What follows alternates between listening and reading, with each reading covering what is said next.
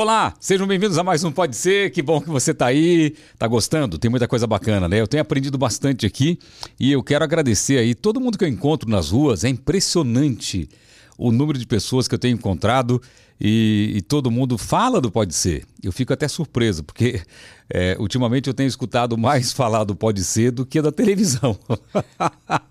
claro, na televisão tem um público muito grande, né? Mas o Pode Ser é uma maneira diferente, né? Então os caras falam, pô, que legal que você está lá. As pessoas que comentam aí é, sobre a maneira de, de, de conversar, né? Porque não é entrevista, é um bate-papo. Eu fico muito feliz com tudo isso. Então, muito obrigado. Continue comentando, compartilhando, se inscrevendo aqui no canal. É muito importante porque no, mais de 90% das pessoas que acompanham o Pode Ser, que assistem, não são inscritas. Então a pessoa passa aqui, né, desfruta da, da, da conversa, né, é, aprende com a gente, é, se diverte e vai embora. Esquece de colocar lá inscrever-se. Então clica em inscrever-se, aciona o sininho, porque quando tiver vídeo novo, você é notificado. Beleza? E lembrando mais uma vez que estamos com Telecena, que é a nossa parceira aqui, a Telecena, é, que está com a gente desde o comecinho. E a Telecena você pode ganhar milhões em prêmios. Você sabe que a Telecena já premiou mais de um milhão de pessoas no Brasil inteiro e você pode fazer parte desse time baixando agora aí o aplicativo da Telecena através do QR Code ou entrar em Telecena ou até no site telecena.com.br e baixar o aplicativo e comprar a sua telecena digital. Portioli, mas dá para comprar a telecena digital e ganhar milhões em prêmios? Dá. Tem muita gente ganhando. Se você acompanhar o sorteio com o Luiz Ricardo, ele sempre fala: olha só, tantos ganhadores da telecena digital. Então você pode comprar pelo seu celular aí na sua casa, ganhar uma boa grana sem sair do seu sofá. Então baixe agora o aplicativo e compre a sua telecena digital. Vale a pena, hein? Boa sorte para você. E hoje o nosso Pode Ser está cheio de alegria. O convidado é uma figuraça querida na televisão brasileira. Ele é conhecido pelo seu carisma, pelo seu jeitinho tímido. Você o vê toda noite na televisão. Ele não trabalha só no SBT, também como faz parte do mundo mágico dos circos. É, eu estou muito entusiasmado aqui de receber o meu amigo. Aliás, eu nem sabia que o nome dele era esse. Você vai saber também, meu amigo Marcelino, mais conhecido na TV como o Faxinildo do programa do Ratinho. Aê! Faxinildo. Te chama de Marcelino ou te chama de Faxinildo? Ah, me chama de Faxinildo, né? Essa história do Marcelino aí é uma história bem engraçada, tá? Por quê? É uma história engraçada, porque uma vez eu fui, eu fui abrir um crediário numa loja, né? E é. eu cheguei lá na loja e é. o cara perguntou: Ah, ô Faxinildo, como é teu nome pra eu colocar aqui na ficha? Aí eu coloquei, ó, Marcelino. Então me dá um telefone de contato. Aí eu passei o telefone da minha casa, né? Sim. Daí ele ligou para casa, minha filha atendeu. E lá no Nordeste, os filhos não, não, não têm o costume de chamar o pai pelo nome. É, é, é papai, é, é, painho, painho, painho, né? Painho, painho, painho é. maninha. E aí o cara ligou para lá, ó, é aí que mora o Marcelino, Leite e tal, assim, assim. Ela, não, não tem ninguém aqui com esse nome. A minha filha atendeu o telefone, né? Aí o cara disse, não, mas, oh, acho que o senhor deu o número errado. Aí eu falei, não, pergunta para ela é, quem é o Faxinildo. Aí ele ligou, ó, e quem é o Faxinildo? Ela disse, é meu pai. ela não lembrava do Marcelino, mas ah, o Faxinildo dela. Mas peraí, que ano que foi isso? Isso foi. Tem mais ou menos 17, 18 anos. Isso. E você já era o Faxinildo? Já era o Faxinildo. Faz já tempo era. que existe o Faxinildo? Faz, faz um bom tempo, né? Porque com o Ratinho é. já. O Faxinildo tem 13, vai para 14 anos já. Uhum. Né? E veio a época do, do, do, do Beto Carreiro, né? Comando Maluco. Então, sim, sim. eu já cheguei ali. Quando eu cheguei lá, não tinha nome, né? Eu só passava no meio do quartel para ser o faxineiro e só falava um bordão. Eu passava e falava, você vai ver. Então eu falava esse bordão, de repente, ó, vai ter uma escolinha do Comando Maluco. Tá. E você vai ser o aluno inteligente. Pronto, e agora? Mano, vai ter a chamada. Eu disse, sim, mas eu não tenho nome. Não. Mas peraí, vamos lá. Como, vamos voltar para a escolinha daqui a pouco. Mas como é. que era você fazer parte de um, de um quadro humorístico, de um programa humorístico e não ter nome? Pois você é. passar meio. Assim, passava na imagem, Mas não tinha um nome. Não tinha, não tinha. Isso te incomodava? Não, não me incomodava, não. Ah. Não me incomodava, não, porque era, era dentro do parque. Então eu, Tá. eu, eu entrava como se fosse um funcionário do parque, né? Com um carrinho de lixo, uma vassourinha passando ali. Mas eu já tinha um, já olhava lá na frente, eu queria ser diferente. Eu não queria me vestir igual o pessoal do comando, não queria ser nada disso. Tá. E não me preocupava com o nome. Eu queria estar ali naquele time, jogando bola com aquele pessoal ali, para poder também aparecer um pouco, né? Então não me incomodava. E aí veio a escolinha. Veio a escolinha. Você disse, eu não tenho nome. Não tem o nome, e aí, então vamos, vamos ver o nome, escolhe um nome aí. Como eu tinha um amigo no circo, e eu era louco para trazer ele para viajar comigo, que era aquele cara que fazia escada para mim, né? É, era Nildo o nome dele. E aí eu ia ser o faxineiro. Eu digo, então vou homenagear meu amigo, vou colocar Faxinildo. E ficou isso, foi muito legal, porque a turma toda adorou esse nome, mas como o cara de circo, o palhaço sempre tem ciúme um do outro, eles adoraram esse nome por quê? Seria um nome difícil para as crianças decorar, né? É, era, seria difícil, porque ó, imagina, bananinha, um nome fácil. Fácil, fácil. Rapadura, fácil. Fácil. Batatinha, né? né? Durão. Então era tudo nome fácil. Dudu, que tinha na época. E aí vem Faxinildo, então vai ser vai ser moleza. Não- Ninguém vai lembrar Pior dele. que isso, só se fosse Arnold Schwarzenegger. Imagina, né? E aí, graças a Deus, o Faxinildo caiu na simpatia do público. E tá aí essa criança É, mas até é, hoje. é, não foi o nome que caiu na simpatia do público, foi o Marcelino interpretando o, Faxinildo. O Faxinildo, é. E engraçado que eu achei muito legal que tem uma homenagem a um amigo no nome. Isso, isso. Pô, isso é, uma- é um negócio muito bacana. É, é, eu, eu sou muito grato a ele, porque a, a- a gente, tudo que a gente fazia no circo era, é- era bem sucedido. né? A gente olha- olhava um para o outro e já sabia o que ia fazer, então era, era muito bacana. A gente tinha esse companheirismo, esse entrosamento. Então ele ficou o quê? uns 8, 10 anos trabalhando comigo. A gente, o artista de circo, ele costuma muito estar mudando de circo, porque as ofertas vêm o tempo todo né? Um quer pagar mais, outro quer pagar mais, então e ele não saía de perto, a gente não saía de perto um do outro. E, e cadê o Nildo? O Nildo, ele hoje está em Natal, no Rio Grande do Norte, né? Ele mora lá, mas nunca quis vir para São Paulo, nunca quis sair de lá. E eu resolvi eu prestar essa homenagem a esse meu amigo dessa forma, não tinha uma forma diferente. Aí, É. aí o Marcelino começou a ser o Faxinildo, o personagem que já era conhecido, com o nome na escolinha. Na escolinha. E foi Na bem na escolinha. A escolinha era um sucesso, né? É. A escolinha, com, aí nós já tava com o Dedé Santana junto, já tinha, Aham. já tinha um time forte, né? E aí foi quando a gente já estreou também no SBT e o sucesso foi absoluto, né? Agora, para manter o- antes não tinha nome. Era um, uma- uma persona- personagem que passava ali. É. Depois que ele que, de- que você deu um nome a ele, a, a responsabilidade de manter o sucesso do Faxinildo aumentou? Sempre, a cada dia, Celso, até hoje. Até é assim. hoje? Até hoje é assim, porque assim, eu sempre tive disciplina, né? Mesmo no circo, eu venho do circo pequenininho, aquele só aquele paninho É. em volta. E eu sempre pensei em ir para um circo grande. Eu sempre quis ir para um circo grande, mas para isso eu sempre pensava, eu tenho que me organizar aqui para quando surgir a oportunidade de ir para o grande eu estar pronto. Então eu queria ter a melhor roupa, eu queria me maquiar melhor, eu queria tudo do melhor, fazer a- as minhas esquetes sempre as melhores.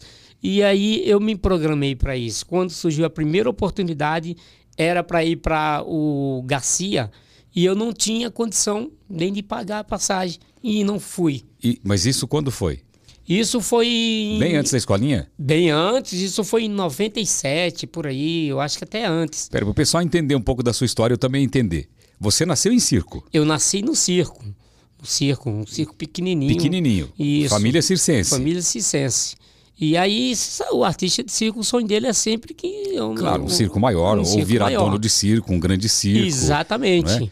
É? É, como o radialista que às vezes ele quer ser dono de rádio, né? Aí Isso. cresce, quer ser dono de televisão. É mais Isso. ou menos isso, né? E mais ou menos isso. E eu, e eu não conseguia ir para um circo grande. Mas você teve a oportunidade de ir pro Garcia, que você disse. E aí, É, como foi? Não, eu tentei essa oportunidade de ir para o Garcia e não consegui. E já tinha alguns amigos meus lá. Ah, Por Quando que, que eu- você não conseguiu? Não, não, não consigo entender porque não me deram essa oportunidade lá, porque eu cheguei para lá, tava tudo certo para entrar no picadeiro e naquela hora ali, ó, veio um recado, ó, o seu Rolando mandou dizer que hoje você não vai estrear.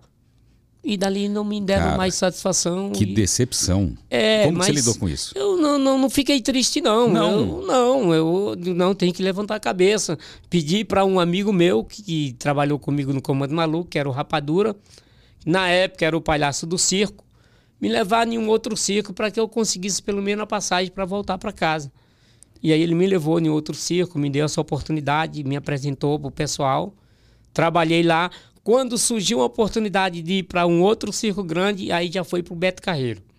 Caramba, quer dizer que nesse dia, então, você estava ali no Garcia, esperando para entrar, a- a- claro, mostrar o seu trabalho, mas era a troco da passagem de volta para sua casa. Sim, sim. E aí a coisa deu errada de última hora. Deu errado. E o finado Rapadura, meu amigo Rapadura, seu grande amigo Rapadura, Sim. Que hoje mora no céu, eh, foi te ajudar e te levar para um outro circo. Me Que levou para um outro circo chamado Buglione, Circo Buglione. Buglione. E lá eu me destaquei bastante. Ah, se destacou lá? se de- destaquei e aí eles me deram uma passagem, né? Queriam me contratar, mas eu estava determinado a Qual era o personagem nessa época? Era o palhaço Paturi.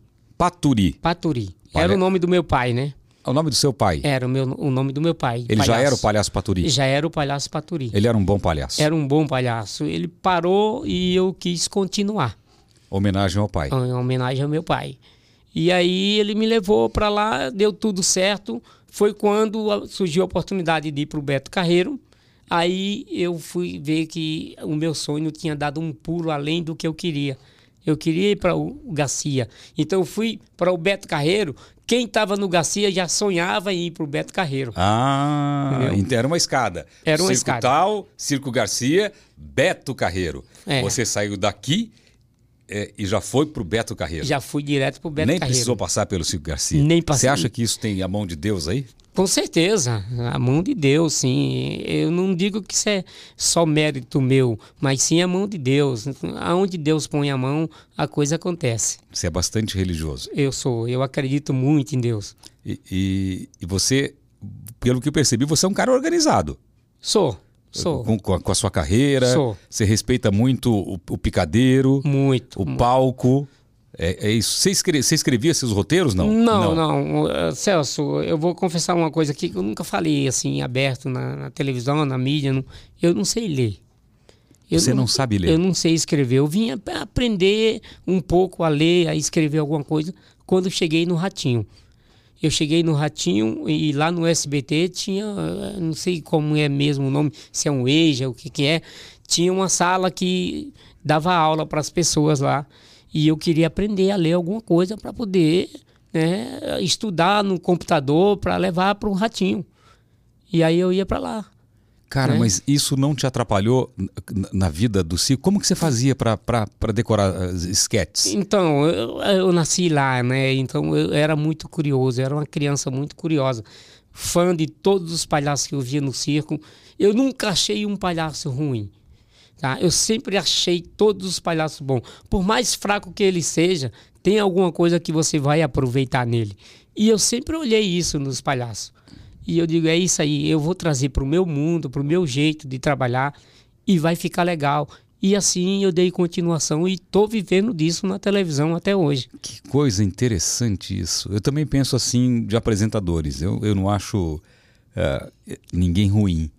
É, eu até, antes de começar na televisão, até às vezes falava, ah, esse aí não é muito bom, mas hoje eu sei a dificuldade que é estar na frente de uma câmera. É. Aí eu respeito todo mundo e eu aprendo com todos. É uma coisa que a gente vai aprendendo com o tempo, né, Sempre, Faxinildo? sempre. Agora, você acha que foi a vida no circo, nascer no circo, numa família simples, que não te deu a oportunidade de aprender a ler e escrever? Eu acho que sim. A- a- a- na- hoje o circo está muito bem, muito bem. Mas na época, a gente o- só tinha três, quatro pessoas na família para mudar o circo, montar o circo. E a, a criança mesmo que ia atrás da escola, procurar um lugar para estudar. A dificuldade, as escolas não aceitavam a criança do circo se misturar com as crianças da cidade.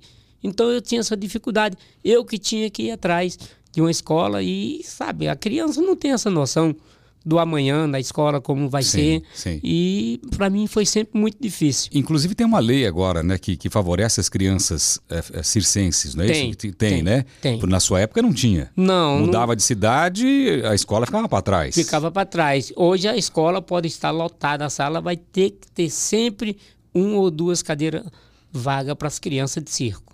Olha só que É, interessante. obriga- é obrigatório. E qual que é a sua relação com o Ratinho, Faxinildo? Nossa, minha relação, minha relação com o Ratinho é de pai para filho, né? É? Quem é o pai? é- ele sempre é o pai. ele é muito bom, muito bom. E, inclusive, essa semana a gente estava gravando, a gente gravou ontem.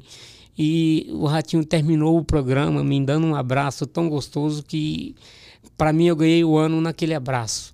Né? Ele me deu um abraço quando terminou o programa, como se dissesse assim: Filho, eu- olha, o trabalho foi bem feito, eu te amo, estou aqui. Eu senti aquele carinho de pai. Eu fiquei emocionado na hora. E, e por que, que você quis aprender a ler e escrever ali no SBT com a oportunidade? Era para dar orgulho para o Ratinho?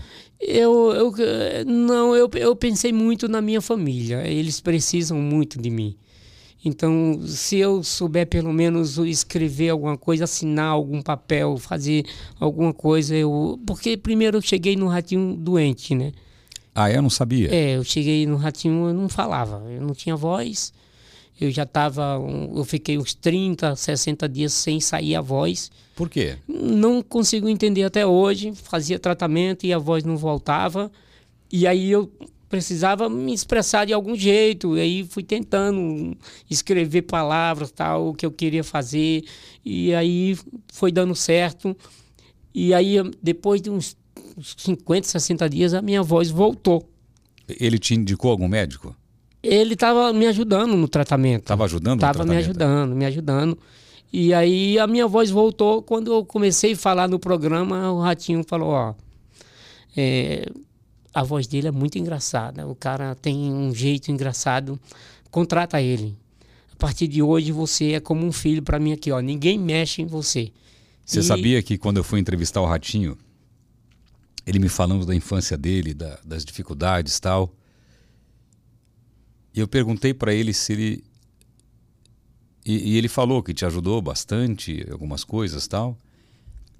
E, e eu perguntei se ele se viu em você. E ele começou a chorar muito.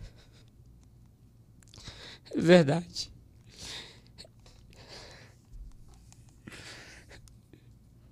Desculpa. Eu também me emociono muito quando eu vejo isso, essa matéria, porque foi, foi a, a pura verdade o que ele falou ali. Eu, eu não sabia nem como ia chegar nele aquela homenagem que a gente fez naquele dia, do Dia dos Pais. Sim. E eu acho que eu fui o último a gravar aquilo ali. Todo mundo tinha gravado, eu nem sabia, me pegaram de surpresa nos corredores do SBT. E só eu só tinha gratidão, só tenho gratidão ao Ratinho e agradeci muito a ele pela oportunidade que ele me deu. E até hoje, né? Ele continua me ajudando. Eu conquistei muitas coisas com o Ratinho. Eu devo a ele, a, a minha vida eu devo ao Ratinho, porque eu, venho- eu venho atravessando uns momentos difíceis na, na, vida, com relação à saúde também. E o Ratinho sempre do meu lado, sempre me ajudando. O que, que eu posso falar de uma pessoa dessa? O Celso? Ratinho é é um pai para todos, né? é um pai. O Ratinho é um, é, um, é um ser humano diferenciado. Ele é um. Ele sabe ser amigo. Ele é amigo de quem ele é amigo. Ele gosta, ele defende, ele ajuda. É um, é um cara diferenciado. Ele não é amado só pelo público, não. Ele é amado por quem está do lado dele. É. Né? É, quem conhece o Ratinho se apaixona demais. Um beijo aí, mal acabado. Tá devendo a visita aqui, hein? eu nem incomodo o Ratinho para ele vir aqui. Eu nem incomodo, porque eu sei que ele, ele trabalha demais, então Mas ele vem. ele, vem, ele os vem. amigos ele prestigia. Ele é um cara muito especial, muito especial. Agora você falou de saúde. É. Eh, Não quero detalhes, mas está tudo bem? É, ah, eu, te- eu tenho diabetes, né? Ok. Eu tenho diabetes, tive um problema de coração, eh, eu tive que fazer uma veia entupida, e tive que fazer um cateterismo. Colocou um stent? Coloquei, Tá. coloquei. Eu cheguei no hospital, não sabia, eu estava sentindo só um desconfortozinho na barriga, assim, mas coisa normal. E eu cheguei lá, um médico falou, ó, você tem que operar urgente. Você tá aqui com morte súbita. Você tá brincando. É. O médico falou isso para mim. Eu disse, mas como assim? Eu não sinto dores, não sinto nada. Ele disse, você tem que operar urgente. Escolha o hospital que você quer ser operado. Eu disse, ah, mas foi o senhor que descobriu, então o senhor que vai me operar. Eu não vou para outro lugar. Tem que ser aqui. E esse médico, ele é um médico que faz só transplante. Ele é de Balneário Camboriú. Então ele vai sempre para os Estados Unidos e Balneário Sim. fazendo transplante. Então é com o senhor que eu vou operar. Vai ser aqui, marque e já vamos operar. E aí eu fiz essa cirurgia. É, até então eu estava no hospital internado, mas ninguém sabia quem era que estava ali, se era o Faxinildo, quem que era. Era uma pessoa anônima. Era o Marcelino. Era o Marcelino. E aí um dia o Ratinho no programa falou, né? Ó, oh, o pessoal do hospital, do coração, tá em Balneário Camboriú, meu menino tá aí, o Faxinildo, cuida desse menino para mim. Foi a mão de Deus né? Foi a mão de Deus. Não faltava médico na, no meu quarto, não faltava enfermeira, ela dormia ali dentro comigo, as enfermeiras. E dali Deus me trouxe de volta. Porque eu morri na cirurgia, eu fui fazer uma endoscopia, na endoscopia eu morri. Na endoscopia? Na endoscopia, segundo o médico falou, porque a gente não consegue ver isso, né? Sim, quando está anestesiado é... É. é. E ali... Mas por que, que você foi fazer uma endoscopia? Não sei. Eu não sei.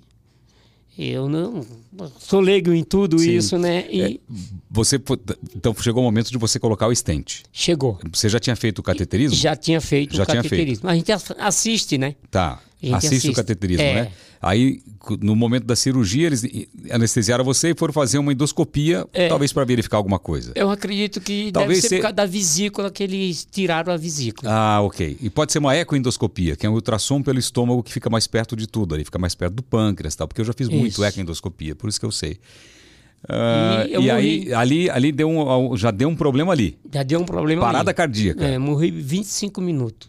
Não. É, 25 minutos. O médico falou, você ficou 25 minutos morto. E o, o, anestesista ficou andando na sala comigo nos braços, chorando, pedindo que eu voltasse. E, e de repente, depois de 25... Já tinham chamado minha família, né, para o hospital. E depois de 25 minutos, eu voltei. Não sentia dor, não sentia nada. Não, peraí. Você, então, não é que você ficou numa parada cardíaca e tentando ser reanimado 25 minutos? Eu não sei se eles tentaram me reanimar, porque eles não, não entraram nesse detalhe. Sim. Né? Mas eu acredito que deve ter acontecido isso, sim. sim. Porque o médico falou, ó, você morreu por 25 minutos, aconteceu isso e isso. Eu digo, ah, você está sentindo dores? Está sentindo alguma falta de ar? Não estou sentindo nada. Me levaram para a UTI, né? Que fica ali em observação. E eu não sentia dor, não sentia nada. E você já tinha feito o stent, então? Já. Deu, deu tempo. Então foi durante o, a, a, endoscopia a, endoscopia E, o, e o stent? Isso. É, já tinha feito o stent. E depois, foi fazer endoscopia, endoscopia depois? É porque eu continuei internado, né? Tá. Depois do stent, aí uns dois, três dias depois fui fazer. Ah, não foi na mesma hora de fazer o stent, então? Não, o stent já tinha feito? Já tinha sido feito. Ah, então você foi fazer uma endoscopia de check-up, então, para ver alguma coisa? Acho que sim. E aí foi na endoscopia que deu problema? Na endoscopia. E aí voltei ao normal, não sentia dor. Aí a enfermeira chegou, o médico chegou e disse: Mas aí você já, já chegou a urinar, já mijou? Não. Então vamos colocar uma sonda. Eu, como é que é? Ah, vamos colocar uma sonda para você poder mijar, ué. É por causa da anestesia. É, eu digo, não, então arranje um pinico aí para mim, porque senão vamos resolver isso agora. E aí já veio aquele urinol lá e você já, fez. já fiz, graças a Deus não precisou de nada disso. Agora, Faxinildo, durante a sua experiência de pós-morte, ah. porque durante 25 minutos, você, como disse o médico, você morreu. É. Você viu alguma coisa? Você sentiu alguma coisa? Hum. Você teve contato com um túnel branco? Alguma coisa diferente ou nada? Não consigo lembrar de nada. Não, não vi nada. Não, não sei o que aconteceu. Eu nem sabia que tinha acontecido isso. Eu só sei que foi 25 minutos porque o médico falou para mim. Mas eu não sei nem quanto tempo. Se ninguém falasse nada, para mim não aconteceu nada. Eu não vi nada além do que eu entrar e a hora que sair não consegui ver nada. Você nem assustou. Não, eu não me assusto com essas coisas, não. Eu sei Você tem medo da morte? Não tenho medo, não tenho medo. Eu tenho medo do sofrimento. Eu tenho medo do sofrimento. A morte pode ser uma coisa rápida, mas o sofrimento não. Eu tenho muito medo do sofrimento. Eu temo muito o sofrimento até chegar à morte. A morte pode ser uma coisa muito rápida. Dizem, alguns dizem que. Veio até um, um rabino aqui, ele disse que o sono profundo. Eu não vou levar, lembrar a porcentagem, mas ele disse que era um oitentavos da morte. Quando você estava lá também, que você ficou 25 minutos parado lá, na verdade era um sono profundo, né? Sim, eu acredito que Se sim. você também não volta, você nem ia saber, né? Ia saber? Exatamente. N- Não ia saber também, não é verdade? Não ia saber. Eu podia até acordar em uma outra vida, mas não sabia onde eu É, estive. É. Não ia saber nunca. Agora, história engraçada com o Ratinho, você tem? Ah, eu tenho. Tenho, tenho, tenho algumas histórias engraçadas com o Ratinho. De todas, a mais engraçada foi é, a história da numa piada do Nordeste, né? Hum. Piada de nordestino que e coisa de circo que eu cheguei pro Ratinho e queria contar essa piada em um programa às seis horas da tarde. Tá. É? Você imagina. Seis horas da tarde, eu com uma e outra, o Faxinildo é aquele, aquele menino ingênuo. Ingênuo, né? Ele é ingênuo. É, É, é. é, inocente e tal. E É. aí eu cheguei pro Ratinho inocentemente e também falei, ó, Ratinho, eu quero contar uma piada junto com o senhor, o senhor me ajuda a contar essa piada. Porque a minha proposta, Celso, nu- nunca foi contar piada engraçada. Porque o palhaço circo não conta piada engraçada. O palhaço de circo ele faz tudo que o outro palhaço faz, mas do seu jeito. Do seu jeito. Do seu Aliás, jeito. tem palhaço que não, nem fala, só, Nem- faz, só faz barulhinho, né? Exatamente. Não é? Nem fala, exatamente. E tem uns palhaços fabricados e tem uns caras que nascem para ser palhaço. Nasce pra ser palhaço. Nasce para ser palhaço. Que é o jeito de andar já faz todo mundo rir. Exatamente. Eu acredito que isso nasceu comigo. Tá. Eu acredito que isso nasceu comigo. E com, com a situação engraçada com, com o Ratinho? É que eu cheguei para ele e falei: Seu Ratinho, eu quero contar essa piada junto com o senhor. Senhor vai me ajudar. Então tá bom, Faxinildo, fala aí a piada. Eu tinha acabado de chegar, né? Todo feliz. Então, ó, eu vou perguntar pro senhor: Seu Ratinho, é, qual é o casal de bicho mais unido do mundo? Aí o senhor vai e fala: Não sei que eu vou dizer qual que é. Então tá bom, vamos lá, Faginildo. Eu digo, seu Ratinho, qual é o casal de bicho mais unido do mundo? Ele falou, não sei qual é. Eu disse, olha, Ratinho, é a cutia e o cuteu. A Ratinho olhou pra mim, você tá louco?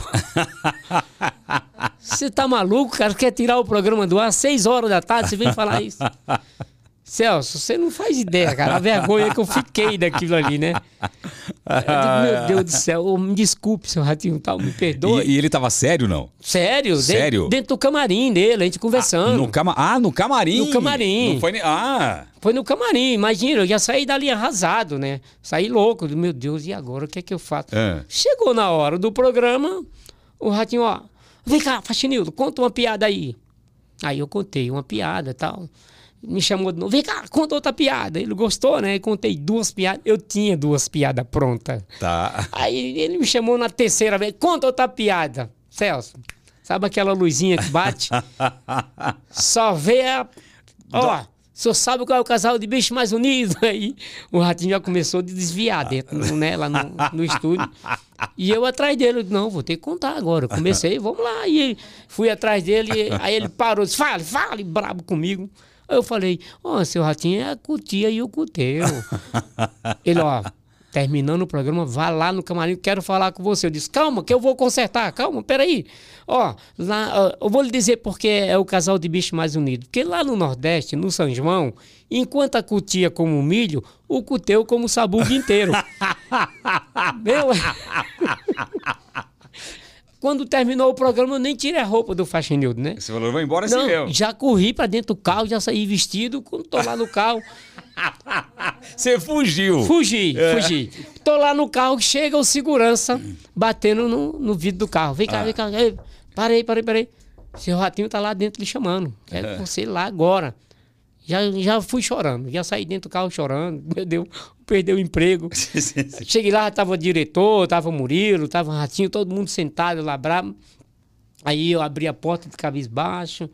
O Ratinho olhou pra mim e disse: Quer dizer que você contou. Brabo, sabe aquele jeitão dele? sei, sei. Você contou a piada. Eu disse: Ah, mas seu Ratinho, O senhor pediu a primeira piada, eu tinha. O senhor pediu a segunda, eu tinha. Quando o senhor pediu a terceira piada, só veio o cuteu na cabeça. aí, aí ninguém aguentou, todo mundo começou a rir, aí eu digo, graças a Deus.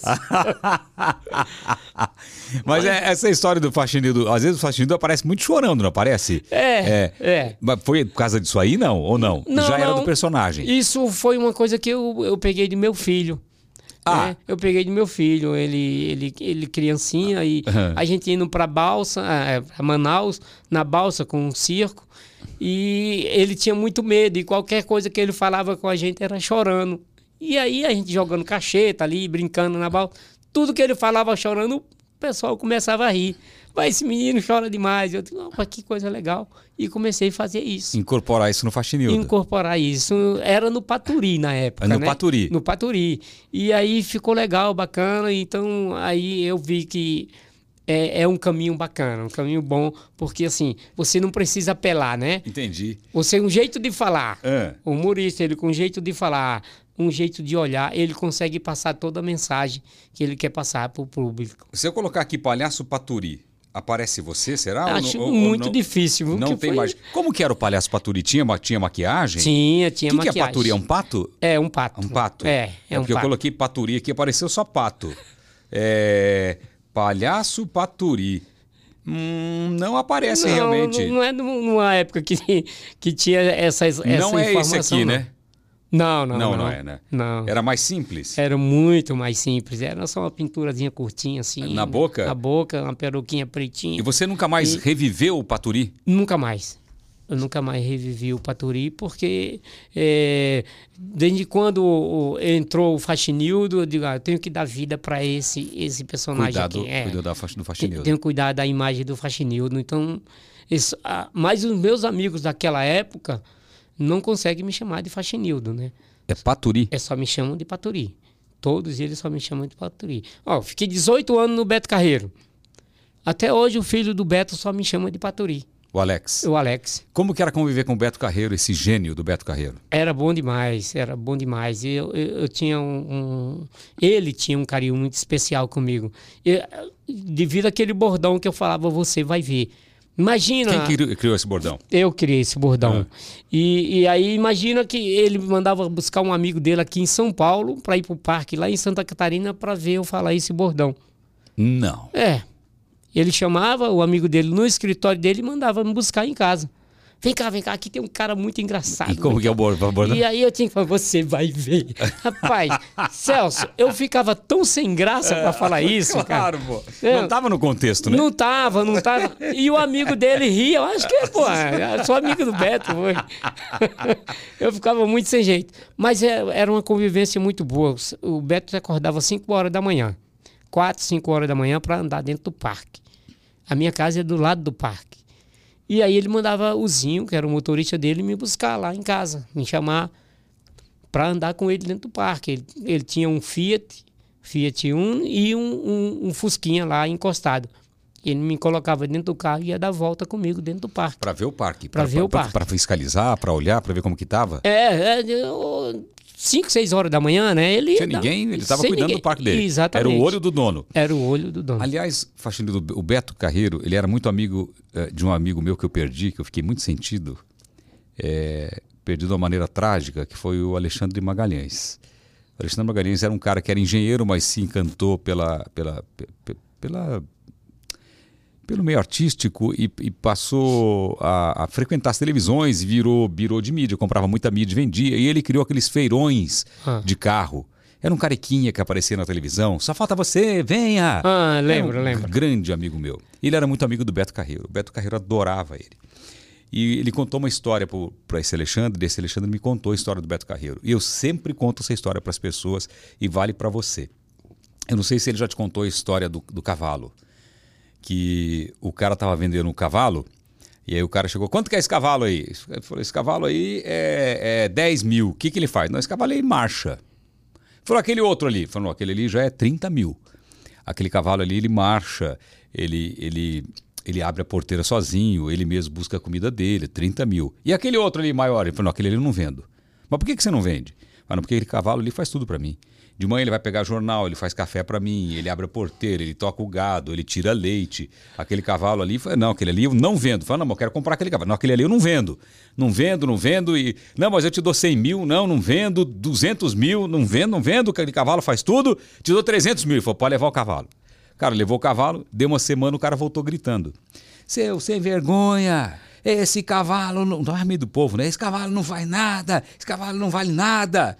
Aí o cara falou para ele: fala baixo, porque senão você não vende seu cavalo. então, quando você. O que, que eu aprendi com isso? Quando você é, é, tá com algum problema ou, ou você vai alguma, falar sobre você, não diga nada para os outros, porque você só desvaloriza. É. Então, é, é aquela história, fala baixo, porque senão você não vende seu cavalo.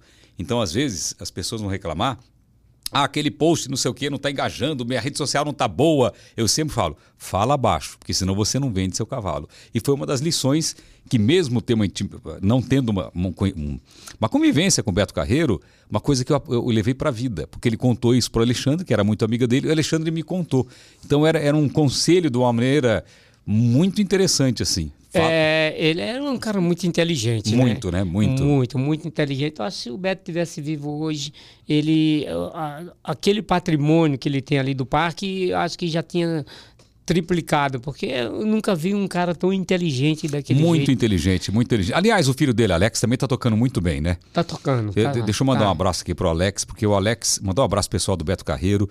Se você não conhece, não é publicidade não, se você não conhece o Beto Carreiro, Vá no Beto Carreiro. Você vai, você vai, se você não foi também em parques internacionais aí, você vai sentir a mesma coisa, porque é um parque maravilhoso, é incrível. Tá muito lindo, Tá muito lindo, né? Muito lindo, muito lindo. Eu tenho que levar minha família para lá. Eu quero levar minha família pro Beto Carreiro. Agora, Faxinildo, quem tá no SBT a gente tem alguns momentos de conhecer assim, os nossos ídolos, assim, né? Por exemplo, eu, quando, eu conheci a Hebe Camargo, falei, meu Deus, eu conheci a Hebe Camargo, né?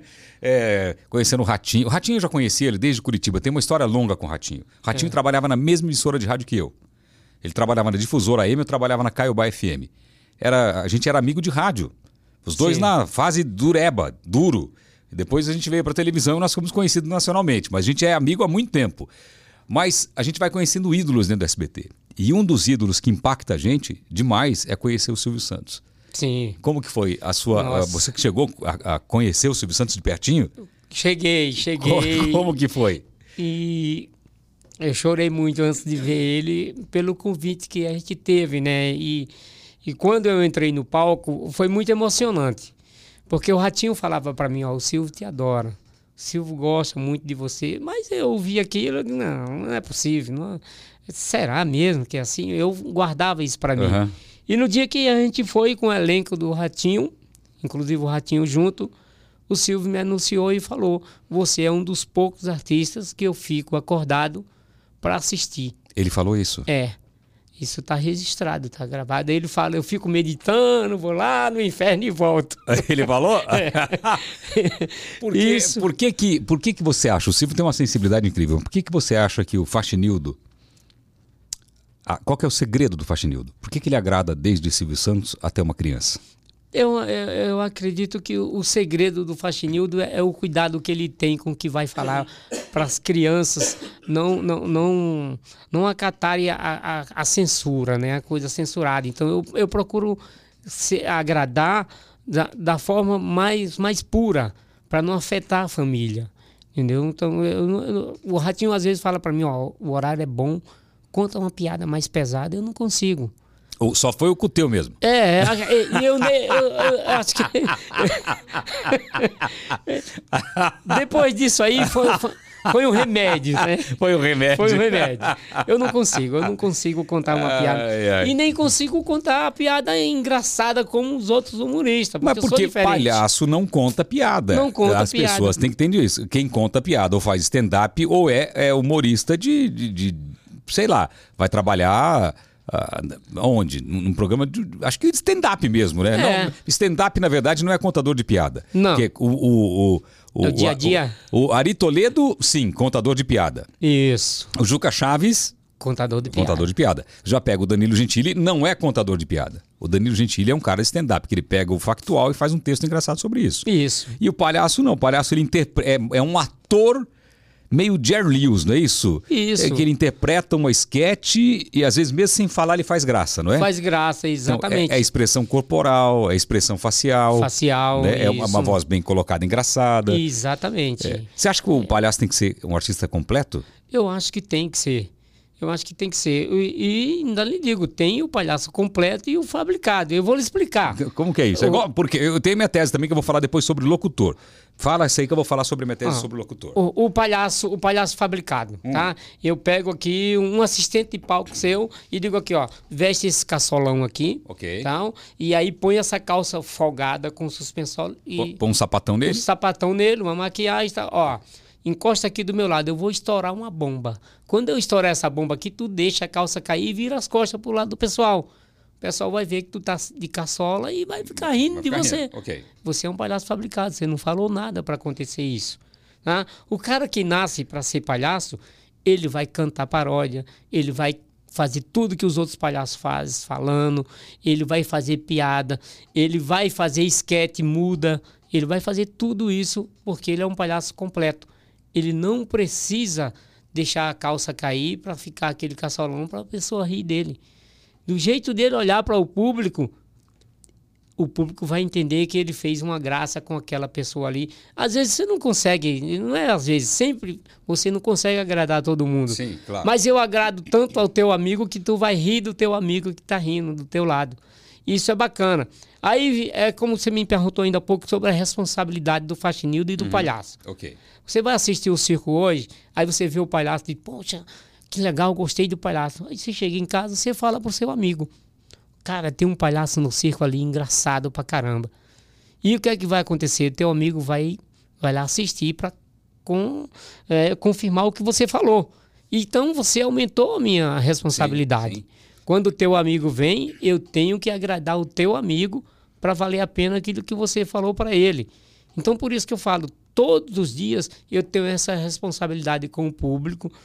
Todo dia eu estou estreando.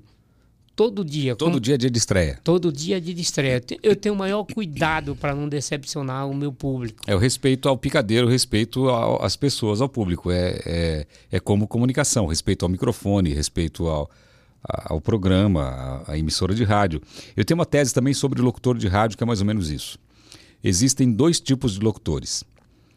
Não estou dizendo que tem locutor bom, locutor ruim, mas existem dois tipos. Tem aquele locutor que é apaixonado por comunicação e quer ser locutor. Tendo voz ou não tendo voz. Ele quer ser comunicador. Isso. E tem aquele cara que tem uma voz bonita. Quando ele conversa com as pessoas, todo mundo diz para ele: pô, mas você tem uma voz bonita, por que você não vai trabalhar em rádio? É, exatamente. E aí o cara vai. Mas ele foi porque muita gente falou para ele. Agora, o cara que tem aquela paixão que vem de dentro, que às vezes nem tem voz boa e nem sabe falar muito bem, mas com o tempo ele fica bom, é, esse cara tem muito mais possibilidade de dar certo no, no, no rádio do que um cara que foi mandado. Ah, vai lá porque você tem voz boa, vai lá porque você fala bem. É, é, é isso mesmo. É, isso claro. mesmo. Não estou dizendo que, que o cara que foi mandado porque tem voz boa não vai, vai ser bom. Vai ser bom. Tem muito locutor que começou assim, é bom. Mas o cara que, que sente nele, tem esse, esse amor, essa paixão, que acha que nasceu para isso, é um cara que tem grande possibilidade de dar certo na, na, na, na comunicação. É, é exatamente. Eu acho que é tem- mais ou menos isso, ele né? tem que ter esse amor, essa paixão, né? Ó, É. voltando aí um pouco, o Rapadura. O Rapadura não era um cara de circo. Rapadura não era de Não circo. era de circo? Não. Rapadura era um cara de cidade que foi para o circo. Ele, ele chegou no circo. Ele naquela época o, o circo tinha dificuldade de, Hum. de colocar água, né? Ele pegava umas latinhas, uns baldes e enchia os tambores, os tonel do pessoal do circo. Pra ganhar um dinheiro. Pra ganhar um dinheirinho, vender pipoca, essas coisas. Ah, Desculpa. Foi nada. E aí faltou um palhaço. E aí ele falou: Não, eu vou. tá, você tá brincando. Coloca ele. Ele foi e começou e deu certo. O cara virou um dos melhores palhaços lá do Nordeste. Você tá brincando. É, era o palhaço Ventinha. Calma, de, de. Como Isso. que ele fazia? Calma, Dedé. né? Então, era um cara incrível, né? Que saudade do Então- Rapadura, que saudade dele. E aí, assim, vai, vai se descobrindo, né? Os talentos. É, é quando a pessoa tem amor àquilo que ele, ele se propõe a fazer. E o Rapadura era assim. O Rapadura, então, ele, ele, ele ficava prestando serviço para os circos ali para ganhar o dinheirinho e de repente surgiu uma oportunidade e ele foi. Foi. Que Foi, coisa impressionante, né? Virou isso aí que o Brasil inteiro conheceu, né? E a, e a família dele também é, é, é- é- continua no humor, né? É, um, filho, um dos filhos dele hoje trabalha em circo. Trabalha em circo. É. Como que era o nome do circo do seu pai? Era Irmãos Leite. Olha só como que era naquela época. tinha que falar o nome da família, né?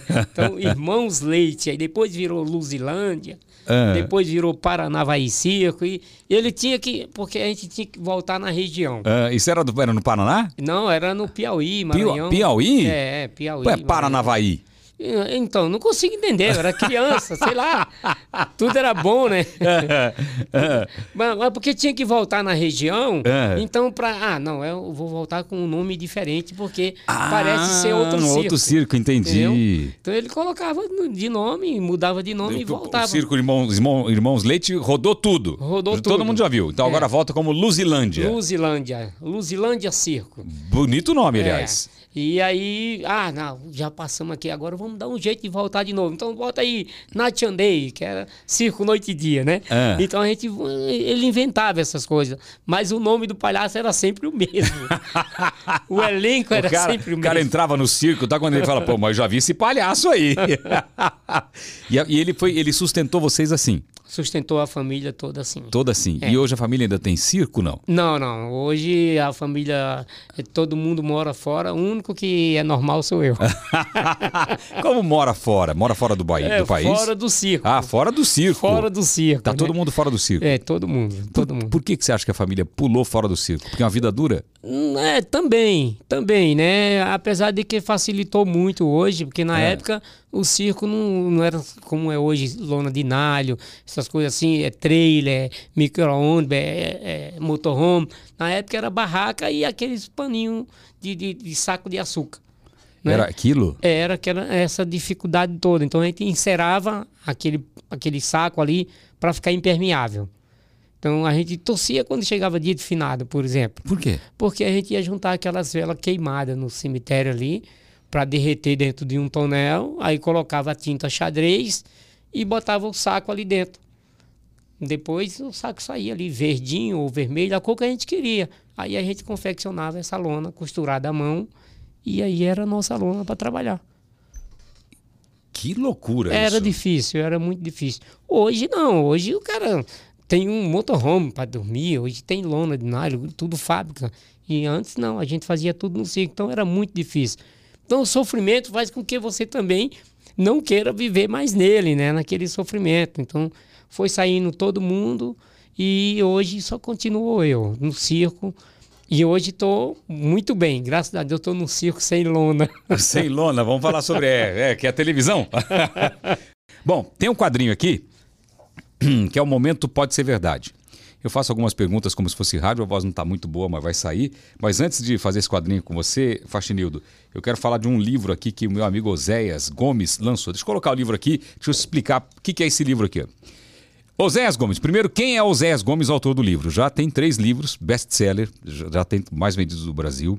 E esse livro aqui é, foi escrito pelo Oséias Gomes, que é o, o, o- o criador, o CEO da Odonto Excelência, que é a maior clínica odontológica ah, do Brasil. Já está em quatro países. É um cara empreendedor nato, nato, que aprendeu muito, que estudou muito e ele agora está passando para você através desse livro aqui tudo que ele aprendeu. Ele é um cara bastante cristão, que lê muito a Bíblia e ele fez esse livro aqui que eu quero mostrar para você. Olha só, coloca o livro no ar para mim. Empreenda pelos princípios bíblicos. Como usar a fé e os princípios cristãos para alcançar sucesso nos negócios e gerar um impacto positivo. Acho que esse livro até para em pé aqui, parou em pé aí. Muito bem. Esse livro aí você pode comprar, pode garantir. Deixa eu colocar o QR Code aqui para você comprar. É um livro que vai mudar a sua vida. Vai ter um impacto muito forte na sua vida. Então, é, está à venda aí é, em muitas plataformas e eu recomendo, porque é, se você tá, já, é, já faz sucesso ah, como empreendedor, você vai fazer muito mais lendo esse livro. Se você pretende empreender e quer saber como, você vai ler esse livro e você vai ser bastante ajudado, tá bom? Então leia esse livro que vale a pena, já é um best-seller, um grande sucesso, escrito por um cara que eu admiro e faz muito sucesso, que é Oséias Gomes. Para você ter uma ideia, o cara saiu do nada, do zero e construiu um império com a Odonto Excelência. Que é a maior rede odontológica do país. Já está em Angola, México, Paraguai e não para de crescer. É uma empresa que está se tornando mundial. Então o cara está colocando tudo o que ele utilizou para o sucesso dele para você em um livro. E é um livro de poucas páginas. Você vai ler rapidamente e vai aprender muito. Empreenda pelos princípios bíblicos. Muito bem. Agora é o seguinte, Faxinildo. Vamos lá. Pode ser verdade. Vamos lá. Faz conta que é rádio, hein? Pode ser verdade. Marcelino já tentou entrar na política. Verdade. Verdade? Verdade. O que você tentou na política? Verdade, é, eu, eu não queria, né? Eu não queria, mas aí os amigos vai convencendo. Não, cara, você tem que fazer isso, vai ser legal. É. Você, é, até pela sua história de vida, Tá. você vai conseguir ajudar outras pessoas. E eu digo, ah, cara, se o negócio for para ajudar outras pessoas, eu, eu, eu tenho muita vontade. Foi antes ou depois do Tiririca? Não, foi, foi depois. Depois. Ah, o Foi Tiririca depois. foi, tá lá, deputado. Vamos também. E aí, É. você foi candidato a Ah, quê? Eu fui candidato a vereador Em em São Paulo ou no interior? em Osasco. Em Osasco. Em Osasco. E aí? Em Osasco, então, mas foi- é, não é fácil não. Mas você ganhou? Não, não ganhei não. Eu tive 15 dias de campanha. Então, em 15 dias. Você não ganhou e é difícil. Se você É. ganhasse, ia ser mais difícil ainda. Eu fui vereador. É. Eu fui vereador, pela, renunciei. As pessoas, mas por que, que eu renunciei? Eu renunciei porque eu consegui uma chance aqui em São Paulo para trabalhar no SBT, mas eu queria ser governador. Eu queria ser político grande. Eu falava, "Vou- eu vou ser, eu vou ser presidente desse país ainda. Graças a Deus esse sonho passou. Isso passou, Faxinildo.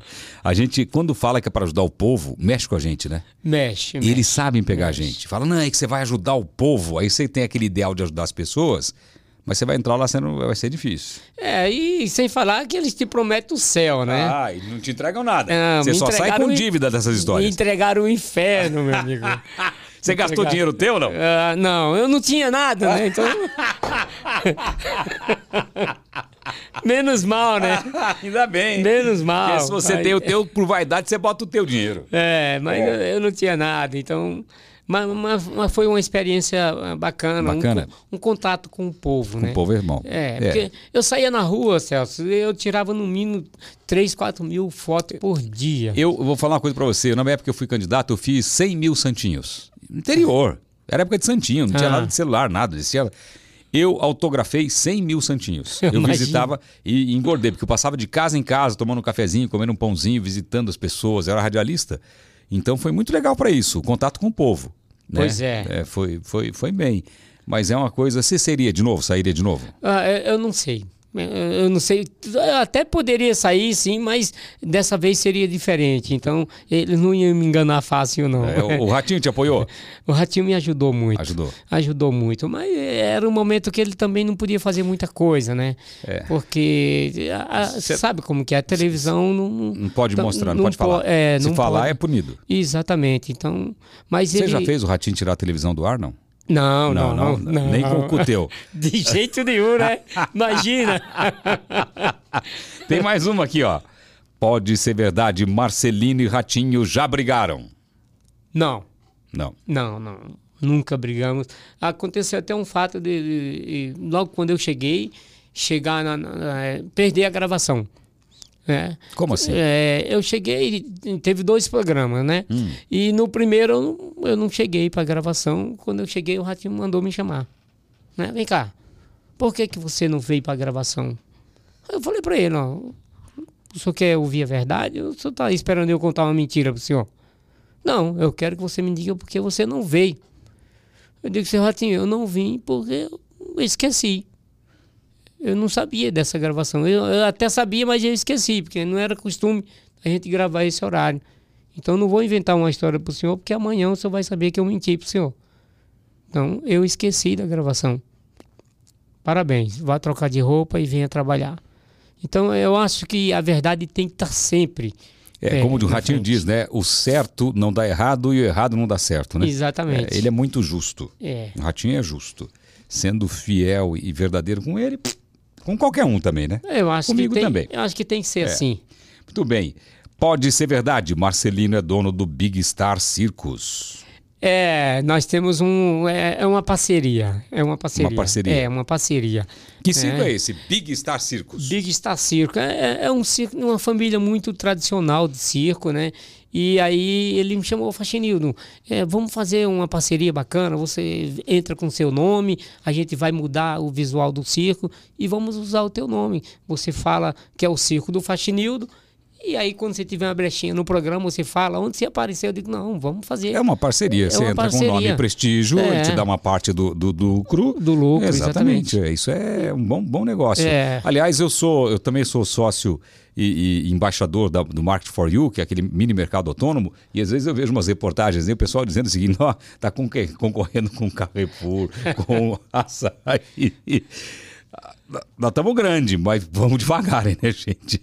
Nós já estamos em 2.100 pontos no Brasil. Aliás, é um baita do negócio se você quiser ser é, um, um, um, franqueado. Não estava nem no roteiro aqui, mas se você quiser ser um franqueado desse negócio, que é o, é, é o negócio da década, a gente está transformando o varejo, é um bom negócio. Mas o pessoal exagera um pouco. Eu sou, é, eu sou minoritário, eu tenho um pedacinho da, da, da empresa. Mas o pessoal exagera aí, né? Mas eu estou lá o tempo todo com eles, tocando o negócio lá e torcendo para que vocês seja aí é, franqueado desse negócio aí. Ah, é assim como é o Faxinil também, tá vendo? É um é, bom negócio. É um né? bom negócio.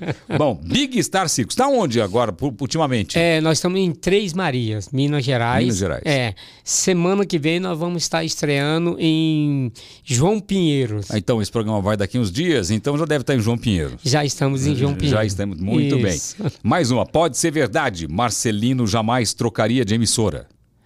É verdade. Lá vai ser te oferecerem um bilhão de reais. É verdade. Você fica? eu fico. Eu fico. Eu, eu já tive uma proposta, né? Já teve? quando eu cheguei logo, eu tive uma proposta, sim. É, eu não sei se foi trote ou o que é que foi, mas me ligaram, né? É, foi quando aconteceu o acidente com o Shaolin. Me ligaram do, do da Record e falaram: ó, a gente tem aqui um, um quadro que é a sua cara a gente quer você aqui para fazer um teste com a gente, a gente quer acertar com você. Eu digo, mas que quadro é esse? Aí falaram, o nome é Vila Onde Tudo é Possível. Tá. Aí eu digo, rapaz, ó, eu não vou falar uma coisa para vocês. Não é que eu não quero ir, eu não posso. Eu não posso fazer isso. Eu tô aqui com o Ratinho, acabei de chegar e não acho que é justo eu chegar aqui e vocês me oferecerem alguma coisa e eu já ir correndo você, atrás de vocês. Você ia ser meu concorrente. É. Ia se dar mal, porque esse programa acabou porque eu ganhei. Oh, que graça! mas, mas, mas, foi bacana aí, sabe, Celso? Porque chegou no Ratinho. Chegou? Chegou no Ratinho. Ah. Chegou no Ratinho e o Ratinho mandou me chamar e falou: Fatinildo, vem cá, alguém da, andou ligando para você de outra emissora? Eu digo: ligou, ligou. Me ligou um pessoal da, da Record e me falou de um programa assim, assim. Você foi lá ver quanto que, que eles, a, qual a proposta deles? Eu disse: não nem fui, nem vou. Mas por quê? Vá lá, pai. Não vou, eu não vou. O senhor não é justo. Eu chegar com o senhor aqui agora e o senhor me deu oportunidade, eu estava parado. O senhor me deu essa oportunidade, aí chega uma pessoa, me oferece mais, e eu chego para o senhor, ó, me oferecer um valor X ali, se o senhor me der, eu fico. Eu acho que não é justo, não. Então eu não vou lá, não quero saber. Eu não vou, não quero saber, eu vou ficar aqui. Se o senhor me mandar embora, eu vou lá para sua porta. O senhor fala com o Silvio Santos. O senhor fala que se ele mandar embora, o senhor vai para a porta dele. Eu vou fazer isso, eu vou ficar na sua porta. Mas eu não vou fazer isso com o senhor. Lhe deixar. Até que aconteceu uma vez, quando me chamaram para sair candidato a vereador, o Ratinho olhou para mim e falou: Ó, você vai me fazer falta, mas pode ir. E aí eu falei: Não, então eu não vou. Se é para fazer falta para o senhor, eu não vou. E aí passou-se uns dias e ele disse: Não, não, vai lá, vai lá, vai lá, vai fazer isso. Eu falei para ele, minha vontade é de ajudar as pessoas, se der certo eu vou ajudar. E mesmo não dando certo, eu ajudei muita gente lá. Que bom. E eu, eu não acho justo isso, sabe? Agora, sabe como é o nome disso? Hum. Lealdade. É, eu... Você é leal a ele, né? Eu sou leal, sou leal e tenho gratidão a tudo que ele tem feito por mim e continua fazendo. Muito bem. Pode ser verdade, Marcelino é dono de uma pousada. Verdade. Verdade? Verdade. Aí, agora, agora falou com o Marvel. Agora é verdade. Agora é dele, hein? É, agora é dele. Isso é verdade.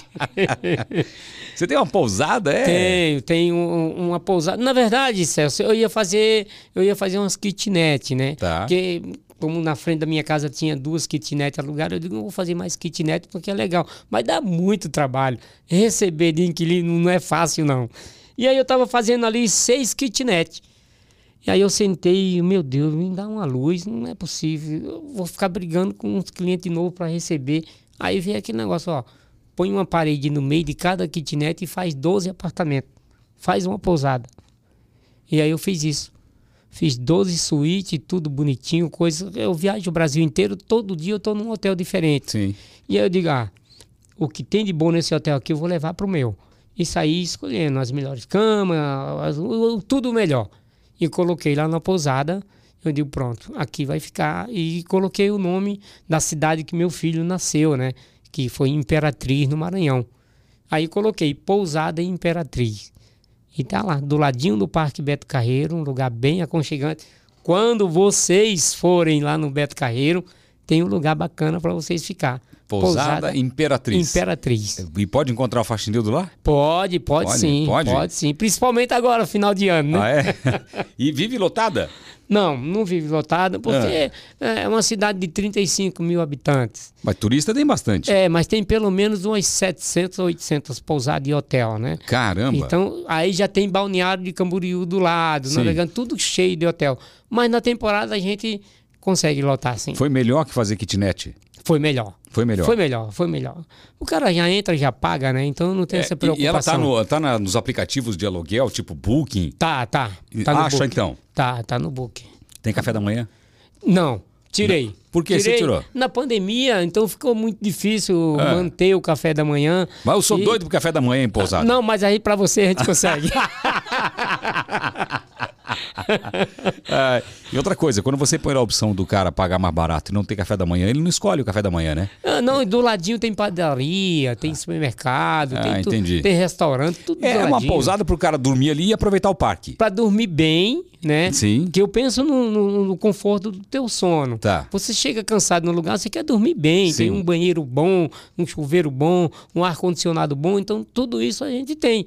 Ah, a gente tinha um café da manhã, mas era, era, era muito difícil. Muito difícil o café da manhã, porque só minha família cuidava daquilo ali, então ficava muito pesado para minha Tá. esposa. Eu digo, então vamos tirar o café aí e vamos oferecer o melhor conforto para o público cada vez mais. Entendi. Então o cara vai no parque, vai ali pra dormir, beleza, já vai pro parque, toma café da manhã lá dentro mesmo. Ou do lado na Isso, padaria. Beleza. Isso, isso. Aí ainda coloco um- uma van, né? Eu tenho uma van e ainda deixo disponível. Às vezes vêm as pessoas idosas, eu digo, ó, vocês dá 700 metros da portaria do parque, então pega o carro, vai levar esse pessoal lá, vai buscar, eu mando levar, mando buscar e, e tá tudo Você certo. tá feliz com a Imperatriz? Tô, tô feliz, tô feliz. tá indo bem? Tá indo bem. Melhor que a kitnet. Tá melhor que a kitnet, com Beleza. certeza. Graças a Deus, hein? E para construir isso, você teve que guardar todo o dinheiro que você ganhava. Eu não, guardar a gente não consegue, né?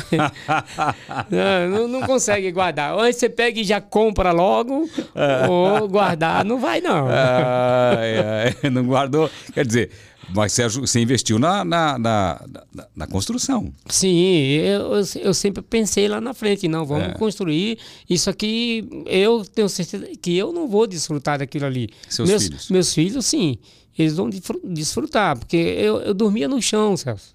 Eu dormia em cima de umas, um- umas caixas de papelão. Com a minha esposa, eu colocava o papelão no chão, atrás da cortina do circo, e dormia ali. E hoje eu tenho cama para dormir que eu nunca deitei nelas. Então eu sou muito, muito grato a tudo que tem acontecido na minha vida e eu honro tudo aquilo, né? Eu agradeço a Deus todo dia e agradeço o Ratinho porque a, a oportunidade a- foi Deus que colocou o Ratinho no meu caminho. Eu perdi um pai. Eu aliás, eu perdi dois pais. Meu pai biológico e perdi Beto Carreiro, que era um pai para mim. Mas eu ganhei o pai Ratinho. Então eu tenho que honrar tudo isso. Entendeu? Esse cara, para mim, tudo que eu tenho, foi ele que me ajudou a ter, ele que me deu a oportunidade para conquistar tudo isso. Muito legal, hein? Muito legal. E seus filhos estão no mesmo caminho que você, não? Não, não, eu deixei cada um escolher o que quer fazer. Eu, eu falo para eles: olha, pelo menos um de vocês era para estar comigo hoje na televisão. Mas no final, quem escolhe são eles. Entendeu? Então, ó, Tudo bem, filho. Você Quantos quer... filhos você tem? Eu tenho quatro. Quatro. É, três homens e uma moça. O que, que a moça faz? Ela, ela tem loja, ela mora em Maceió, Maceió, né? tá. É, e os outros Os outros moram comigo lá. moram comigo. É, e é- lá alguém cuida da pousada, não? Eles cuidam. Ah, eles cuidam da É, pousada. Os três cuidam da Ah, pousada. Entendi. Então eles estão lá cuidando da pousada. Tão cuidando. Mas ninguém quis ser palhaço de circo. Não. Morar na lona. Não, Dormir no ninguém- papelão. Ninguém quis, não. Ninguém quis andar naquela lama quando, quando chove no circo. Eles foram mais inteligentes. Eles foram para a escola. Você ainda faz circo bastante, não faz? Eu todo final de semana tô no circo. Mas não no Big Star. Não, eu vou pro Big Star É. e aí eu a cada 15 dias eu tô no Big Star, né? Uma semana sim, outra não. Tá. E aí naquela semana que eu não vou pro Big Star, eu vou dar assistência aos outros circos que já me davam show antes de fazer qualquer negócio com o Vai Big garantir o chiruzinho lá, o, o- Tem que o- garantir, o né? dinheirinho lá, da, da- muito bem. Star. E não posso abandonar esse pessoal, né? Claro que não. Né? O circo ainda é, é daquele. Porque eu já fiz show em circo. Aí, como chamava lá o. É o bi- biro, como birô, não? Como chamava lá o pra, que põe o dinheiro? Que põe, o, que põe o- os, os ingressos lá. A Como chama? urna? É, a urna, mas tem um outro nome, né? É birô, não é? Acho que é. Põe lá que você vai contar quanto que deu. Ah, sim. Borderô, Borderô. borderô, borderô. Borderô. É, borderô. Aí vai contar quanto que deu tal. Ainda é assim, não? Ainda é assim, ainda é assim. Tem que ser, tem que prestar conta todo todo espetáculo tem que fazer isso. É, É. Eu já tive casa noturna também. Eu. Quantas pessoas? Aí, ah, deu, hoje deu 400 pessoas. Aí fazia as contas, quanto que deu o bar, quanto que vendeu e tal. Os dinheiro falsificado que a gente recebia. tem, uns, tem uns pilantra, não tem? O cara pagava com dinheiro Ingresso- falsificado. ingresso. Em boate, a escuro, o cara tuf, tuf, tuf, lá o cara passava a nota falsificada. Brincadeira. É, os Eu- caras, eles também tiram xerox de ingresso Oh, também. também, também. Colorida, é, Eu- eles eu fazem isso. Eu lembro, eu morava na divisa, então minha, minha casa noturna era na divisa, né? Do Brasil para Paraguai. E aí os caras passavam uma nota, nota de 100 dólares falsa. E aí, pô, caramba, nota de 100 dólares falsa. Ainda bem que o Banco do Paraguai, você levava lá, claro, não podia levar muito, né? Mas era uma outra. Aparecia uma nota, nota de 100 dólares falsa, você levava lá no banco, eles verificavam, é falsa realmente. Eles te davam 50 dólares para recolher a nota de 100 falsa. Então eles davam uma 50 original e ficava com a de 100. Você perdia metade. Perdia mas não metade. perdia 100%. Então, às vezes, eu ia lá, o cara passava aquela nota falsa, eu ia lá trocar no banco, lá no Banco Par, Banco do Paraná, trocava ah, do Paraguai, trocava lá a nota falsa lá para poder repor o meu, meu caixa lá que os caras me davam um golpe. É. Não é fácil tocar isso, não. Não, né? não é fácil não. E aí, quando chove, aquele medo, choveu, estragou minha festa, não dá aquele negócio no coração assim, não dá? Ah, o circo, ele acontece isso até hoje, né? Continua isso aí. É, a, a chuva não tem como evitar, né? Esse, esse vendaval que deu em São Paulo aí, prejudicou algum circo? Caiu muito circo. Caiu muito Caiu, circo? caiu, caiu pelo menos uns três, quatro circos na, na região caiu. É mesmo? É, e esse pessoal, eles, eles não tem para quem pedir socorro, entendeu? Se o público da cidade não socorrer, ele não tem para onde correr. Então, até deixo aqui isso registrado, que as pessoas, quando tiver um circo na sua cidade, que passar por um momento difícil desse, vai lá, ajuda aquele pessoal. De alguma forma, um apoio moral também já, já, já ajuda muito. Então, não, não, deixa, não esquece esse pessoal, porque o circo ele é daquela cidade. A cidade que o circo estiver montado, ele é daquela cidade. Ele não é um circo de fora, não. Ele está ali, ele está ele tá gastando ali, está ganhando ali, mas está gastando ali. Então, são todos moradores dali da cidade. Então, vamos ajudar esse pessoal. Muito bem, muito bacana. Agora, tem uma. Aqui pode ser verdade. Eu vou ver qual que vai ser a sua resposta.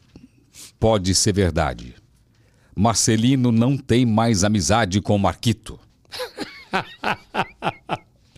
Isso é, não, é verdade. Não é verdade? Não, isso é, isso é uma coisa impossível. Por que que é impossível? Ah, o Marquito, com toda a loucura dele, ele é a nossa alegria ali dentro, né?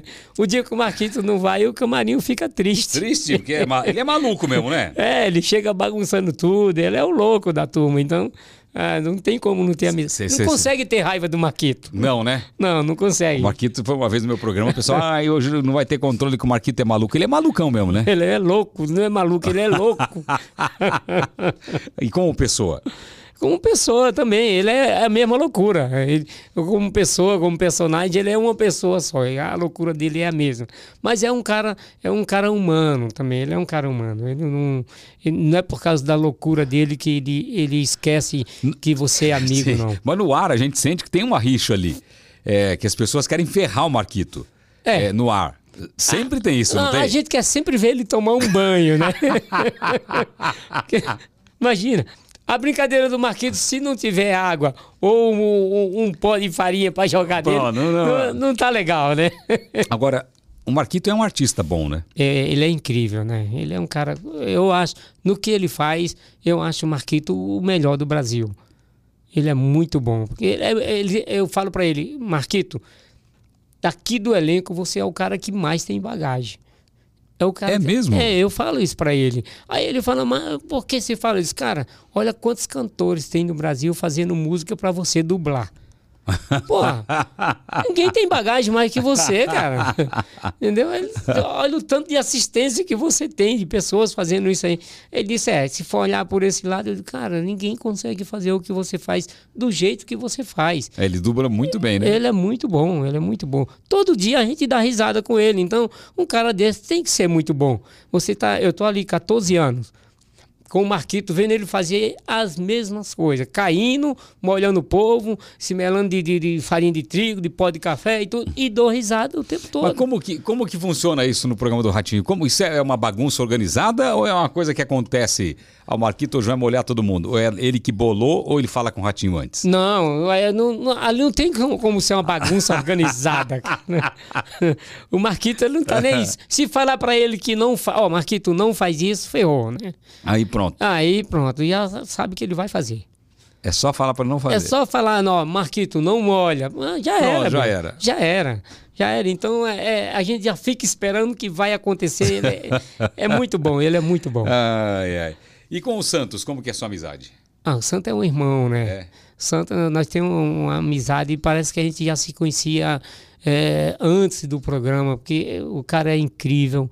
Ele tem uma. Eu, pra mim, o mais completo em contar piada, assim, o jeitão dele é o Santos.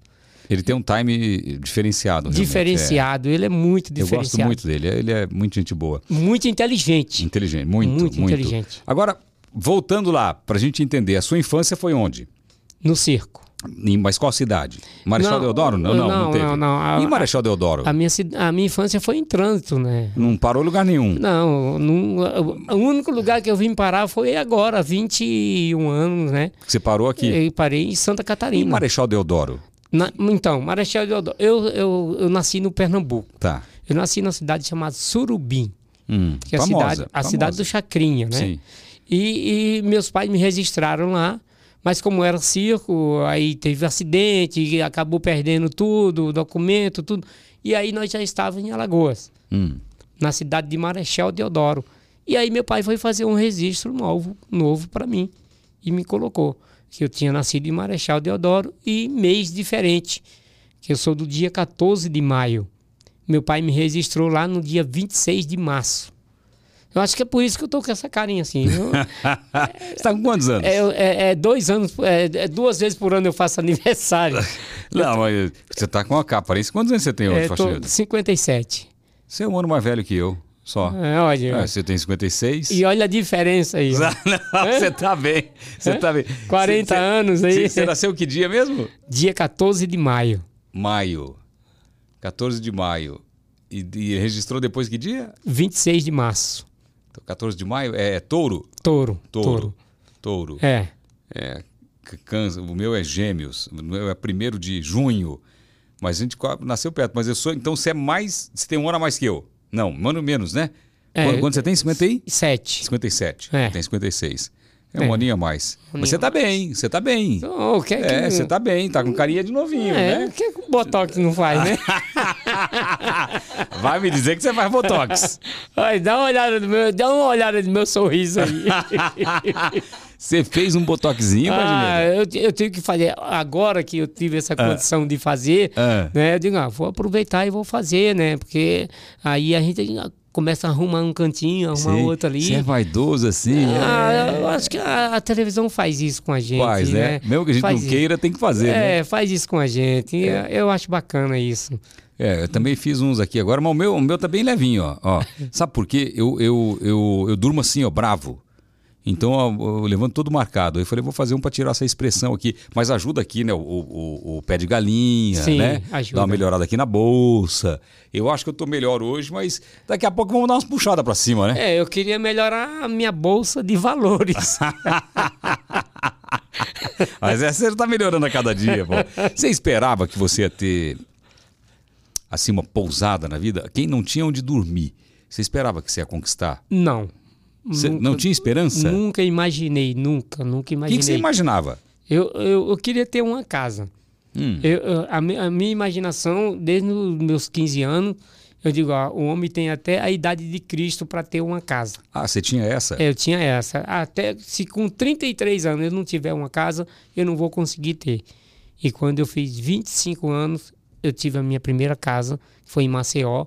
Eu digo, graças a Deus consegui, agora eu estou tranquilo. Aí foi quando passou-se um tempo, eu vim para Santa Catarina, que eu não queria sair do Nordeste. A gente tem medo. Mas como que você vir. parou lá? Foi por causa do Beto Carreiro? Por causa do Beto Carreiro. Ah. Ele, ele queria que eu viesse para conhecer o parque, né? Mas ele queria me trazer para aqui, para Água Espalhada, por causa do, do Comando Maluco. Entendi. Eu, eu criei o Comando Maluco no, no circo. Você criou. É, eu criei no circo. Você é o criador do Comando Maluco? É, mas não era Comando Maluco. Hum. O nome era SWAT. Ah, O Beto, o, o seu Mauro Castilho, ele, eu trabalhava na unidade do Beto, e aí ele ia para um circo pequeno no Nordeste e ele viu um táxi maluco. Ele achou incrível aquilo ali, ah, um carro que parte no meio, tal, eu quero levar isso pro circo, isso é muito bacana. Pô, mas o circo tinha elefante, tudo quanto era animal tinha no circo. Aí eu falei, ó, eu faço pro senhor, mas eu vou fazer do meu jeito. Se o senhor gostar, aí o senhor deixa continuar. Aí fiz um táxi maluco que partia no meio e coloquei o nome SWAT. Coloquei os palhaços tudo vestido de soldado, né? E ia contar as piadas de circo. Misturei algumas, algumas esquetes e mostrei pro Beto Carreiro. Digo, ó, Beto, fiz uma, uma esquete aí, vê se você gostou tal. O Beto assistiu, adorou aquilo ali. Ô, Paturi, gostei disso, foi muito bom, tal, parabéns. Na semana seguinte não estava mais no programa do circo apresentar. E eu fiquei bravo. Fui lá no Beto. Por que você fez isso, Beto? Você disse que gostou tanto, e por que, que você tirou? Não, porque eu vou levar para São Paulo. Eu vou levar para São Paulo, para Água Espraiada em São Paulo e vou colocar lá no. eu vou fazer um programa de televisão. E aí ele trouxe para cá e colocou o nome, Comando Maluco.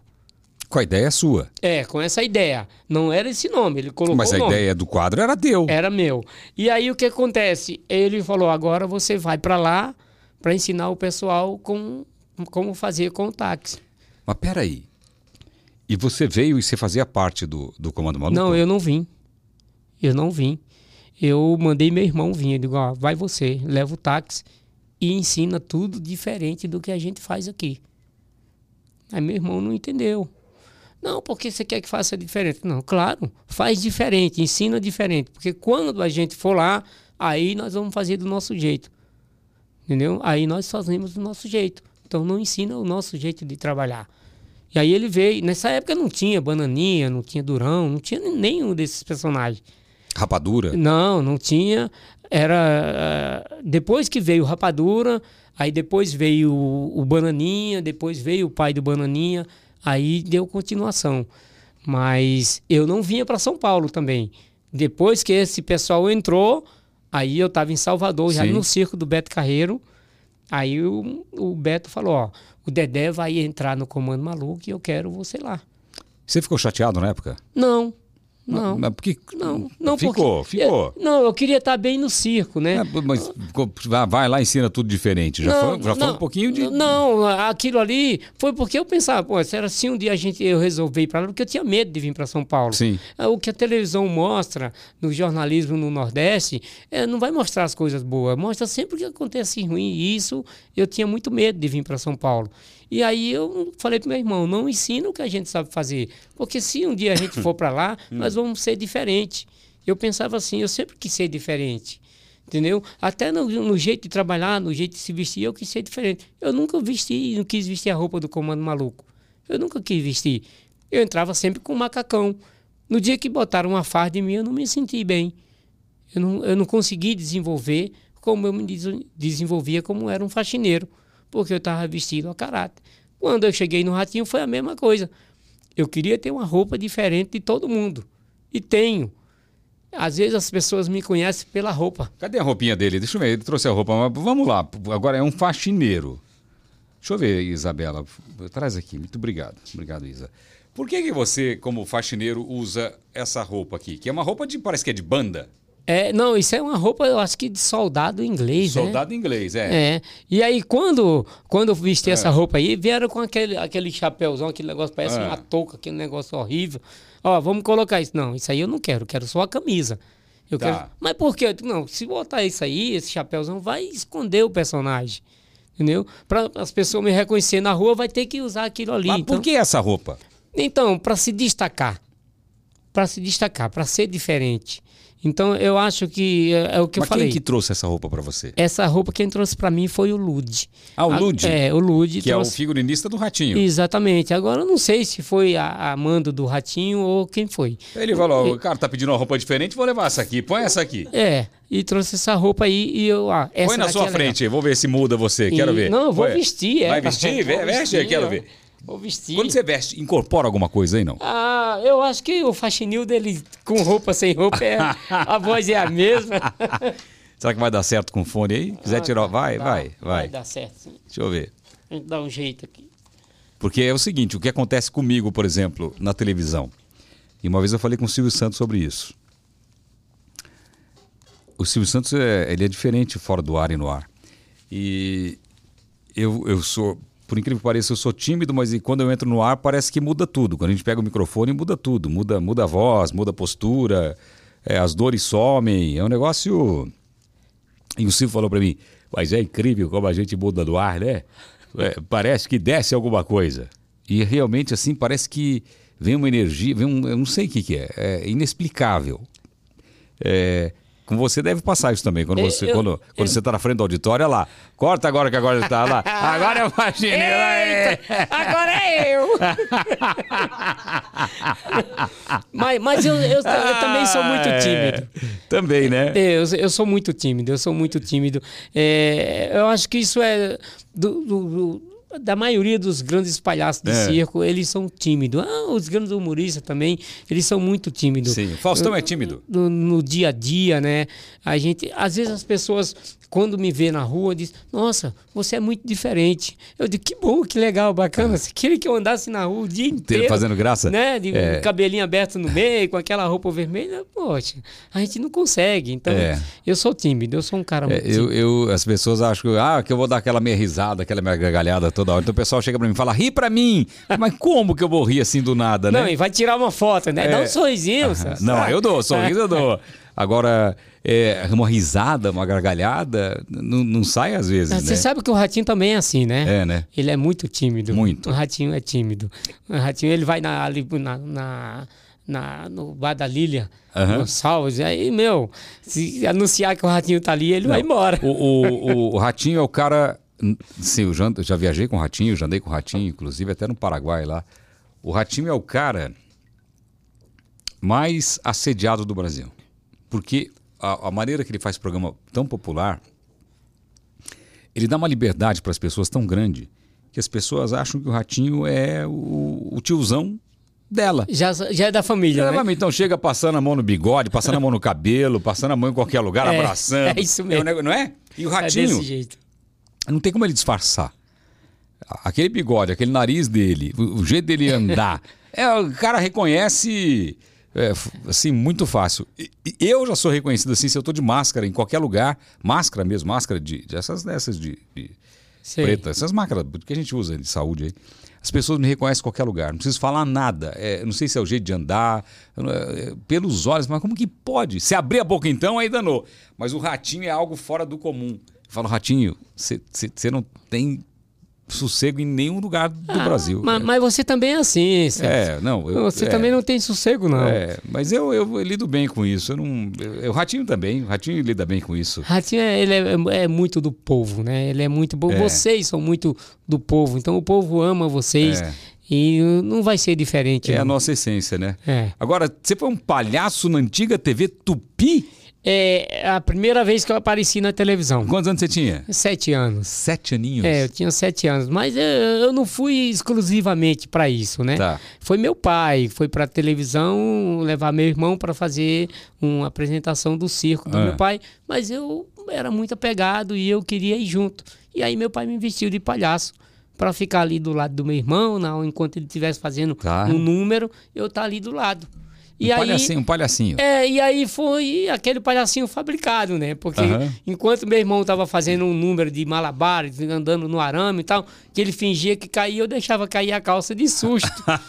então, ficou engraçado aquilo ali. mano, meu pai ficou muito tempo ali em Teresina, no Piauí, que era a antiga Tupi, fazendo apresentações na TV lá. E, mano, pra mim, eu não tinha essa noção, né? Então seu pai foi um grande palhaço. Foi. Meu pai foi um grande palhaço.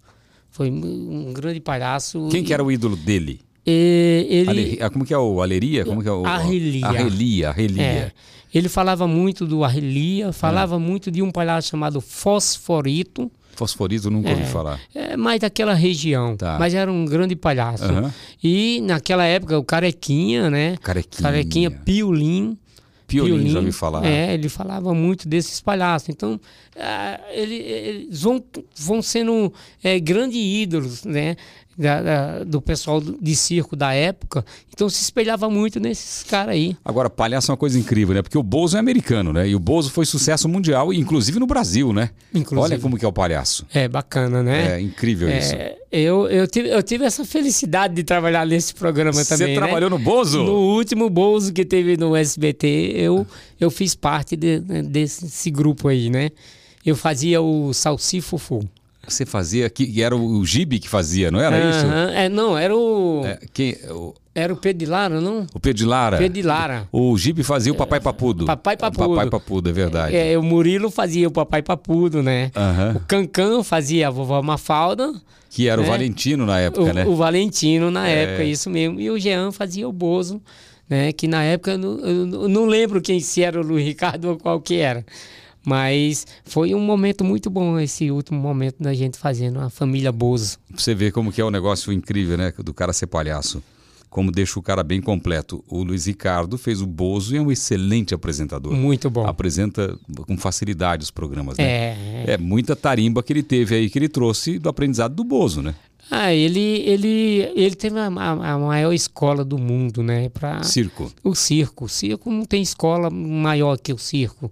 Então o Luiz Ricardo tem uma bagagem muito, grande. grande. Você tava lá quando ele pegou fogo no ratinho? Tava. Você tava lá? Tava, tava lá. Que loucura. Eu tava em aquilo. casa, tava, eu fiquei maluco com aquilo. É, olha, aquilo eu nunca tinha visto na minha vida, nem sabia que existia um querosene que pegava fogo dentro d'água. Porque a água estava ali, querosene, eu não sabia disso. Gasolina, Ah. sim, mas querosene. E ele ele estava seguro também, eu estava na hora e, e ele, ele falou: não, vou fazer esse número aqui e tal. E o ratinho ele mandou buscar isso aí. Mas tem hora- um querosene específico pra fazer isso? não? Tem, tem um querosene específico para fazer isso. o- Exatamente. É tanto que o Luiz Ricardo também não sabia que existia um querosene que acontecesse aquele tipo de coisa que Ah, aconteceu. então ali foi o problema do querosene, então. Foi do querosene. Querosene. Mas foi incrível. Mas não aquele foi um negócio. erro, então, dele, nada? Não, não. O problema foi que o, o que ele estava usando era muito inflamável. É, exatamente. Foi o líquido, não foi um erro do Luiz Ricardo. Ele, ele, ele assoprou e o fogo voltou. O fogo, é, o fogo ficou na boca dele. Não é que o fogo foi e voltou. O fogo já uh, entrou na boca dele ali e não, não apagava. Foi uma loucura aquilo ali. Meu Deus! E aí eu olhei, né? Porque tava tudo cheio de água no chão, assim, e dentro da água tava, o fogo continuou no querosene. Então foi um momento de, de loucura para todo mundo. Eu vi ali. ao vivo, eu vi ao vivo, fiquei muito preocupado. E o Luiz Ricardo é, foi grave, hein? Foi, né? Foi grave, foi grave e ele teve uma recuperação 100% assim, um milagre assim, viu? Foi mesmo. É, a queimadura foi, ele, ele ficou bastante desesperado É um assim. abençoado, né? Um abençoado. Um Deus, abençoado. Deus, Deus ali agiu forte ali. Muito bem. A pureza dele fez com que Deus olhasse para aquele, ó, ele não sabia nada disso mesmo. Exatamente. É. Bom, você trabalhou com. trabalha com um grande cara e trabalhou com o Beto Carreiro. O que, que o Beto Carreiro te ensinou? Que você traz pra vida? Ah, o, o- Beto Carreiro me ensinou o, o valor né, do ser humano, porque assim, eu, eu achava que eu não tinha valor nenhum. É, eu, eu vivia uma vida muito difícil, então ele começou a me dar oportunidade e me mostrar, ó, vem cá, Paturi, é assim, ó, segue esse caminho aqui, vamos, vamos aqui, eu mas Beto, não vai dar certo, cara, só faz o que eu tô mandando. E aí ele foi me ensinando como trilhar, ó, vai por aqui, faz assim. E por isso que eu falo, o Beto me chamava 5 horas da manhã, 6 horas da manhã para andar com ele dentro do parque, ele tinha um carinho especial comigo. E era o único do grupo que ele fazia isso. Então, quando ele levou um cara aqui de São Paulo para ser diretor da gente, que era considerado o, melhor diretor de todos os tempos, que foi o Wilton Franco. Sim, grande diretor. É, ele, ele, a primeira pessoa que ele chamou para o Wilton Franco conhecer foi a minha pessoa do elenco. Ele chamou, vem cá, vem cá, eu quero te apresentar aqui um, um cara que vai mudar a sua vida. E aí ele me apresentou o Wilton Franco os dois cuidavam de mim como se fosse um filho. Então ele, ele me ensinou muito o valor que um ser humano tem e onde ele é capaz de chegar. E o Ratinho te ensinou o quê? O Ratinho, ele me ensinou tudo que eu sei hoje, né? Disciplina, ele me ensinou muito a disciplina, a pontualidade, entendeu? A, o, a gratidão. É porque o Ratinho, ele, ele olha muito isso também, tá? Se você é merecedor daquilo que você está fazendo, daquilo que você está colhendo, ele sabe te compensar. Ele sabe dar esse valor. Então, o ratinho, ele sabe cobrar, mas também ele sabe como te pagar por aquilo que ele está cobrando. Porque você ganha com tudo isso. Quando o ratinho te cobra, é realmente porque você está fazendo errado. E eu tenho muito medo disso, tá? Eu tenho muito medo de, de, ser cobrado, eu tenho medo quando vejo alguém ser cobrado, porque eu fico me policiando o tempo todo. Então eu acho é, se eu não quero tomar uma bronca de uma coisa ali, eu tenho que me policiar o tempo todo. Ó, tenho cuidado, não vou fazer isso porque eu vou deixar o ratinho chateado, eu vou deixar o Celso, eu vou deixar alguém chateado. Então, eu quero estar tá bem. Se eu estiver bem, Celso, eu vou render muito onde eu estou trabalhando. Entendi. Agora, no programa ao vivo, às vezes não te dá medo de, de você entrar ali e falar: caramba, será que eu vou, não vou? Essa piada vai encaixar, não vai? Tem, tem esse receio? Sim. É, é todo dia uma estreia. é todo dia uma estreia, Celso. Dá medo, sim, lógico. E a gente fica. Mas eu procuro sempre o tempo certo. É. Ah, o radinho tá numa piada, às vezes eu vou e ele não dá atenção, aí eu, eu recuo. Entendi. Eu fico esperando outra brecha. Deu outra brecha porque ele já entendeu que eu quis entrar e não deu certo. Então, na segunda vez, ele já me atende. Então, é, é bacana. Eu, fiquei, eu cheguei ali, eu fiquei um ano é. só olhando pro ratinho um ano no programa e, e o ratinho olhava para mim, não vai fazer nada não, não vai entrar não. Tá. Em parte daquilo ali era medo, né? Sim. Em parte era medo. Pô, vou entrar e o cara me manda sair, vou, vou morrer de vergonha. Mas em parte eu estava estudando ele para ver o momento certo de entrar. Até que um dia o ratinho estava né, na plateia é. e só quem pegava em microfone era o Marquito. Uhum. Né? Ninguém podia pegar no microfone nem usar microfone. E aí o ratinho falando, perguntando o nome das mulheres e tal. Quem tem nome mais feio aí e tal, aquele negócio. E uma mulher falou o nome, uma velhinha, uma senhorinha falou o nome, e o ratinho falou. Oi, esse é o nome da minha primeira namorada. Eu digo, será que não é ela, Ratinho? ah, ele adorou isso aí. Disse, rapaz, muito legal. Ó, oh, a partir de hoje, põe o um microfone no Faxinildo. e dali eu comecei a me soltar. Eu vi que eu podia entrar, entendeu? Mas até hoje eu tenho esse receio. Eu quando não, não entro de uma vez, eu olho pro Murilo. E aí, Murilo? Tá, o Murilo é um grande diretor de palco, hein? Pensa muito rápido, é, o Murilo né? é um gênio, gênio. Ele é um gênio, é um gênio. Agora, vamos lá, vamos ver o que você prefere. Circo ou TV? Ah, eu prefiro os dois. não tem como mudar, não. Baixou o Manuel Gomes dele é. agora. Ah, não, mas os, assim, dois, né? Os ah, dois, né? Eu, eu, prefiro a TV. Eu prefiro a TV, TV. porque a TV me dá a projeção de ir para o circo, circo também. Tá. É. TV ou internet? Continuo com TV. TV. Contar uma, saber contar uma piada ou saber ser engraçado? Ah, eu prefiro ser engraçado. O mundo de hoje em dia ou de antigamente? Olha, hoje o mundo está mais perigoso, né? Está mais perigoso com a gente tem informação demais e nessas informações vem muito fake. Então, antigamente a gente tinha uma vida mais saudável. É. Eu acho que o circo hoje tem uma preocupação muito grande também, porque o pagamento, eu não sei como que é hoje em dia, mas se for em dinheiro, o cara corre o risco de ser assaltado ali também. Né? É, as bilheterias do circo, né? É. A bilheteria corre esse risco. Olha, como é tão bom o mundo de antigamente. Você vê hoje criança brincando na chuva. Você vê criança tomando banho de chuva. Ah, naquela época, chovia, a gente saía correndo na frente das casas, naquela goteira da casa tomando banho. Eu brincava no né? barro. Brincava, brincava no barro. No barro. Ou se o menino tão, pegar um sereno, ele adoece, porque não sai na rua. entendeu? Não tá perigoso. E os animais no circo, hein, o, o, o Faxinildo? Era... Acabou, né? Acabou, acabou. Mas era um momento difícil também para os artistas, né? E para os animais também, né? Não, os animais sim, mas os artistas sofriam muito com isso, porque imagina, tinha muitos que passavam muita humilhação, né? Pô, você, ah, pode ir embora com sua família, tá? Meus artistas é meus animais. Ah. Então, é, a gente sofria alguns preconceitos. Ah, era, entendi. Era difícil, o cara, o cara ficava, não, eu tenho o leão, eu tenho o leão, é. não sei o é. quê, pode ir embora. Pode ir embora. Então, o, o, o valor que o humano precisava ter, o artista, não tinha esse valor. Então, quer dizer que o grande valor do circo, antigamente, não era nem o palhaço. Os animais eram os, os, os maiores valores, é isso? Isso, mas nunca foi o palhaço. Nunca foi? Nunca foi o palhaço. O maior o valor do circo nunca foi o palhaço. Eu sempre achei a maior importância do circo o palhaço. O palhaço sempre foi a maior importância porque o palhaço é quem faz o público voltar. Você assiste um Globo da Morte duas vezes, beleza, você assistiu. Eu não quero ver mais. É, mas o palhaço não. Se ele for bom, você quer ver todo dia. Entendeu? Então, é, mas esse valor o palhaço nunca teve. Como que é a hierarquia de, de, de valor no, no, no, num, num circo? Para o dono do circo, quem que é o principal? É, tem... Antigamente os animais, ok. É. Mas hoje? Hoje, hoje é, tá difícil você encontrar um palhaço para dizer, não, esse aqui é o top. É o meu carro-chefe, né? Quem que é o carro-chefe é, hoje? Tem, tem alguns ainda, mas está difícil encontrar. Tá. Mas hoje o, o carro-chefe, para a maioria dos circos, é boneco. Você vai num circo grande aí tem que ter boneco no picadeiro. Isso é, desvalorizou muito também. O que, é boneco? É, é, boneco, é backyard, é, é, galinha pintadinha. É, ah, entendi. Entendeu? Então, está em um foco que não é a questão de agradar você como pai para vir para o circo, mas sim trazer tua criança para o circo. Você não vai deixar a criança vir sozinha. Então, precisamos mudar esse foco. A gente precisa ter mais novos números no circo. Artistas que a gente diz, pô, esse cara ali faz uma coisa incrível. Que bacana, faz muitos anos que eu não vejo isso. Tem número de circo aqui, se eu citar o nome, então você talvez nem saiba o, o que, que é, um número chamado de espenhadeiro.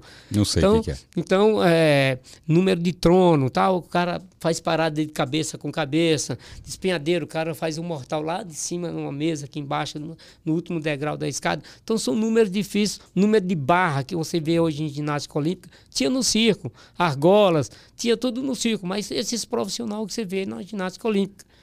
E hoje no circo você não encontra nada disso. Então, é, o circo não, não se inovou nisso aí. Entendeu? Quem é que veio aqui que, tem, que eu conversei esses dias que tem um circo? Que está no circo, ele era da ginástica olímpica, é o irmão da. Ah, o Diego. Diego. É. Parece que o circo dele também é, é, é, é um espetáculo diferenciado, né? É, um espetáculo diferenciado, mas aí você conta, né? são muito poucos circos que tem isso. Um espetáculo. Que é uma estrutura. Exatamente, uma estrutura diferenciada. O circo hoje ele tem que também dar mais conforto ao público, tá? Porque assim, você tem que ter primeiro tem que ter uma fachada bonita, uhum. porque o cara que passa ali na frente, ele vê aquilo bonito, ele fica curioso para querer saber como que é lá dentro. E assim, a primeira imagem é que fica, né? Às vezes você vai num circo bonito e você não, não, tem um espetáculo daquele jeito que você gostaria de assistir. Aí vai num pequenininho, você ri pra caramba com um palhaço. Por quê? A essência vem dali. A essência vem do circo. E tem a memória afetiva também, né? Por exemplo, eu quando entro num parquinho que tem pipoca, que tem aqueles joguinhos de acertar com bola, é, que tem aquele tiro-alvo com, com rolha, sei lá, com aquelas coisas. Isso aí me, me, me remete à minha infância. Você volta, exatamente. Volta, é memória afetiva. É, exatamente. É isso que o circo pequeno tem. Entendeu? Aquele palhaço daquela época que saía um monte de menino no meio da rua e o palhaço gritando: hoje tem espetáculo e tal. Mudou muito hoje. Mas aquela essência é isso que o circo deveria fazer: resgatar a tua infância, a obrigação do palhaço é justamente voltar você no tempo. Você vai rir como você era criança. Pô, eu gostava tanto daquilo, aí volta as suas lembranças. Sim. Você assistindo um Globo da Morte não vai voltar a sua lembrança. Exatamente. Não volta. Mas as coisas que o palhaço faz quando você era criança que marcou, você vai lembrar tudo, você vai voltar no tempo. Agora, Esse cara precisa ser valorizado. Exatamente, também acho. Agora, o que, que você sonha pro, fa- pro Faxinildo? Bom, eu, eu- o que eu sonho pro Fatinildo é ter um, um lugarzinho digno para quando chegar a idade, chegar a idade eu ter boas lembranças, sabe? É, de tudo aquilo que eu conquistei, de tudo aquilo que eu fiz, dos amigos que eu, que eu, eu consegui, porque a gente vai só colecionando as coisas boas, as coisas ruins a gente não quer lembrar não. Exatamente. Então, os amigos bons, as pessoas, esse é um momento que eu vou guardar pro resto da vida, esse aqui, ó. eu que vou guardar. É, Não é para qualquer um ter esse privilégio de estar aqui batendo esse papo com você. É, essa história é inspiradora. Sua história é muito legal, muito legal. É, e o que, que você sonha pro Marcelino? Pro Marcelino é. É a mesma coisa? É a mesma coisa que eu O sou com Faxinildo e o Marcelino são as, mesmas, É. são as mesmas as mesmas pessoas, não? Exatamente, é, são as mesmas pessoas. O, o Marcelino ele é um pouquinho mais, mais sério porque ele é, só se incorpora quando veste a roupa do Faxinildo. ai, ai. A sua vida não foi fácil, né? não, não foi Qual foi o fácil. momento mais difícil da sua vida? O momento mais difícil da minha vida, eu posso dizer, foi quando eu perdi meu pai. O né? Paturi. É, meu pai tinha um circo e ali eu já era o palhaço do circo, porque meu pai estava doente. E meu pai foi para Maceió se cuidar. Ele, filho, ó, fica aí, eu vou, amanhã eu tenho um médico, eu vou para casa e final de semana eu volto. E aí lá meu pai faleceu. E nesse dia tinha espetáculo. E eu tive que trabalhar, porque o público estava ali dentro e eu chorando atrás da cortina e ter que enxugar lágrimas e entrar no picadeiro, contar piada, brincar com o público, voltar e chorar de novo lá atrás. Então foi um momento muito difícil. Mas eu não queria acreditar que meu pai tinha morrido. E aí eu fui ver meu pai, né? E cheguei lá, eu não, não conseguia chorar. Eu vendo meu pai, eu não conseguia chorar, porque não, ele não, não morreu, não morreu. E aí eu só vim acreditar mesmo relaxar de tanto chorar quando foi na missa do sétimo dia. Porque eu achava que eu tinha culpa, né? Porque meu pai tinha morrido, eu achava que eu tinha culpa, porque meu pai mandava eu fazer às vezes alguma coisa no espetáculo que eu não queria fazer, que eu não achava legal aquilo ali. Não, não vou fazer isso não, vou fazer assim. E aí eu achava que meu pai não gostava daquilo e eu tinha culpa. E aí eu chorava muito, achando que eh, meu pai morreu com essa mágoa. E um dia ele apareceu para mim. Ele apareceu para mim pedindo para eu parar de chorar Depois da morte. depois da morte. Que eu não, não, não precisava chorar porque ele estava bem e eu não tinha nada a ver com isso. Mas a minha mãe também achava isso de mim. Também. Também achava isso de mim. E ele apareceu para minha mãe e falou a mesma coisa que falou para mim. E eu não tinha contado nada para ela. E aí a minha mãe me chamou para falar. Ó, seu pai veio falar comigo, isso, isso, isso, que eu parasse de chorar, porque você não tinha culpa de nada. E eu achava que você tinha culpa. E eu falei para ela, ele falou isso para mim também, mãe. A mesma coisa. E Mas quando você disse para ela, ou quando ela disse para você que ele veio falar com ela, você não se surpreendeu porque ele tinha aparecido para você também. ele já tinha contado para mim. Mas qual que é a religião de vocês? Eu, eu sou católico. E- mas eu vou em qualquer igreja. Ok, mas como que você encarou isso na época? Ah, eu era muito, sei lá, eu era muito ingênuo. Disso aí eu não sabia. Apareceu? Apareceu. Você falou é um sonho ou é verdade? Eu achei que foi um sonho. Acho que foi um sonho. Não posso dizer assim, ó. Eu tava assim, na- em pé assim na rua e ele apareceu para mim, não. Eu acho que foi um sonho. Apareceu para Mas mim. aí quando apareceu para sua mãe, sua mãe veio com a mesma informação que você não havia falado para ela, aí, Aí aí, aí validou Aí que validou. realmente era um- algo que, que era uma mensagem que ele queria passar. Isso, eu- aí eu passei a acreditar naquilo ali. Isso fez a diferença na sua vida? Fez, fez, porque nunca mais eu pensei dessa forma, nunca mais chorei assim como eu chorava, né? Eu lembrava daquilo, meu pai morreu com raiva de mim por causa disso, aquilo. Eu nunca mais tive essa sensação. Então isso aliviou muito meu coração. Que beleza, hein? Foi um momento muito triste. Difícil, né? Difícil, mas ainda bem que ele apareceu para você, né? É, Porque não é todo mundo que tem esse privilégio. É verdade. Eu, eu acho que foi um privilégio muito grande e uma, uma coisa muito forte. Ela aliviou meu coração que até hoje eu não, eu não consigo nem lembrar desse momento. De qual momento de, de... de que eu vivia sofrendo achando que ele morreu com essa mágoa. Então foi foi um momento crucial na sua vida, né? Porque ficar com essa dúvida e com esse. Tem gente que vai atrás de uma resposta da vida inteira, Faxinildo. Vai, vai buscar uma resposta, vai, vai nessas pessoas que psicografam e você, através de um sonho, teve uma revelação que não, você não era o problema ou a causa, né? É. E que estava tudo bem. Mas eu, eu, não acredito nisso, não, viu, Sérgio? Não acredita? Não. Mas revelação em sonho. A pessoa que vai lá falar. É. Ah, ah vou, entendi. Ah, Nos vou, outros. É, eu, ah, eu, vou falar com, com a Maria ali porque ela vai revelar para mim. Eu não acredito nisso. Mas no seu sonho você acreditou? No sonho eu acredito. Porque o sonho é bíblico, sabia, porque né? Eu acreditei porque minha mãe me contou a mesma história. Do mesmo jeito. Entendeu? Senão você não acreditaria? Não, senão eu não acreditaria. Se é uma outra pessoa que vem, ah, eu vou em busca de uma pessoa para me dar uma resposta e ela me dá essa resposta, talvez eu nem acreditasse também, mesmo sendo as mesmas palavras. Entendi. Uhum. E como foi a coisa pessoal com você e que sua mãe confirmou, e aí fez a diferença. Fez a diferença. É, e... porque o sonho também aconteceu comigo uma coisa e veio uma revelação através do sonho. Eu nunca tinha nem ideia, eu não acreditava. Mas depois eu fui ver que revelações em sonho é, tem na Bíblia. Revelação em sonho. Tem, então, né? Tem na Bíblia, é bíblico. Então, pode acontecer. Principalmente quando você sonha duas vezes, quando o sonho se repete. E no caso seu, se repetiu com a sua mãe. É. Então, foi pode, duas vezes. Né? É, então pode ter sido alguma coisa bem sobrenatural, assim, né? Que aconteceu. Bacana, hein? Mas eu acho muito bom. Quando eu tenho algum sonho que meu pai está no sonho, ele está sempre me defendendo, está sempre me ajudando no sonho. Eu me acordo no outro dia muito feliz. Eu nunca tive um sonho com meu pai que ele não estivesse me defendendo. Que maravilha, hein? Muito bom. Você continua sonhando com ele então? De vez em quando acontece. Que bacana.